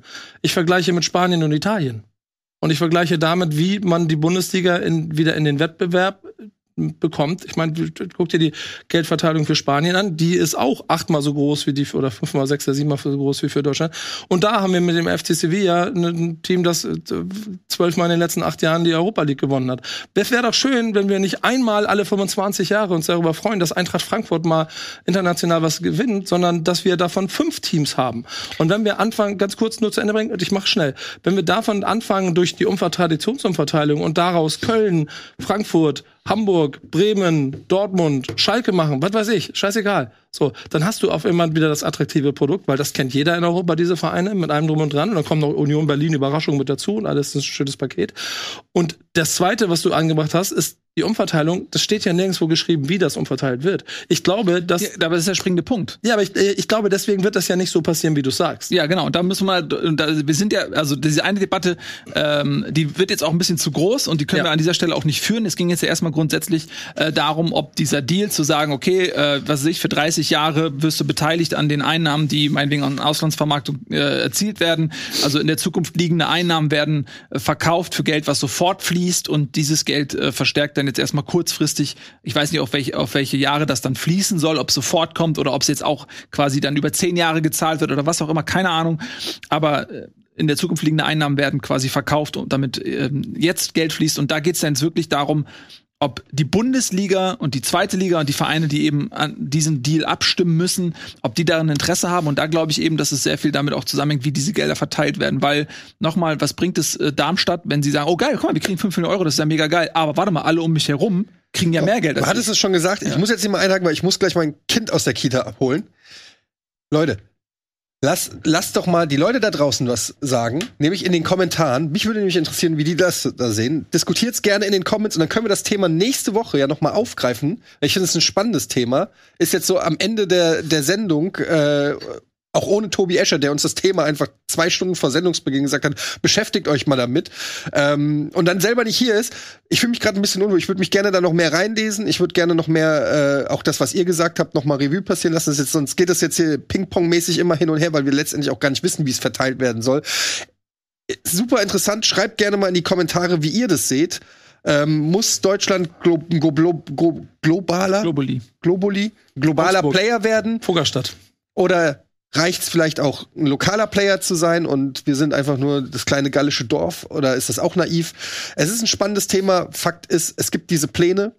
Fand auch interessant, wer da übrigens in dem Gremium sitzt. Mhm. Ne, das muss man sich auch mal vorstellen. Die haben ja auch eine unglaubliche Macht.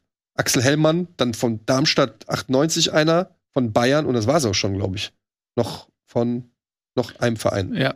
Aber wo man sich auch fragt, okay, wer, was ist das für eine Taskforce? Aber okay, Schreibt's gerne zu den Comments. Es tut mir leid, dass ich jetzt hier so ein bisschen Alles die Diskussion bringe, Alles aber sonst steht das Kind traurig die Zukunft mit dem Deutschlands vor der, ähm, der darf nicht weinend auf dem Schluff stehen. Äh, kann ich absolut nachvollziehen. Äh, wir haben eh schon ein bisschen länger gemacht. Also äh, vielen lieben Dank fürs Zusehen. Äh, folgt dem Aufruf, äh, Eddies, und schreibt gerne eure Kommentare, ähm, wenn sie freundlich sind, unter dieses Video. sind sie bestimmt. Äh, wir wünschen Tobias alles äh, Gute und äh, Grüße gehen raus. Mein Lieber, nächste Woche bist du hoffentlich dann wieder ähm, dabei und wir sehen uns dann eben auch nächste Woche Montag wieder.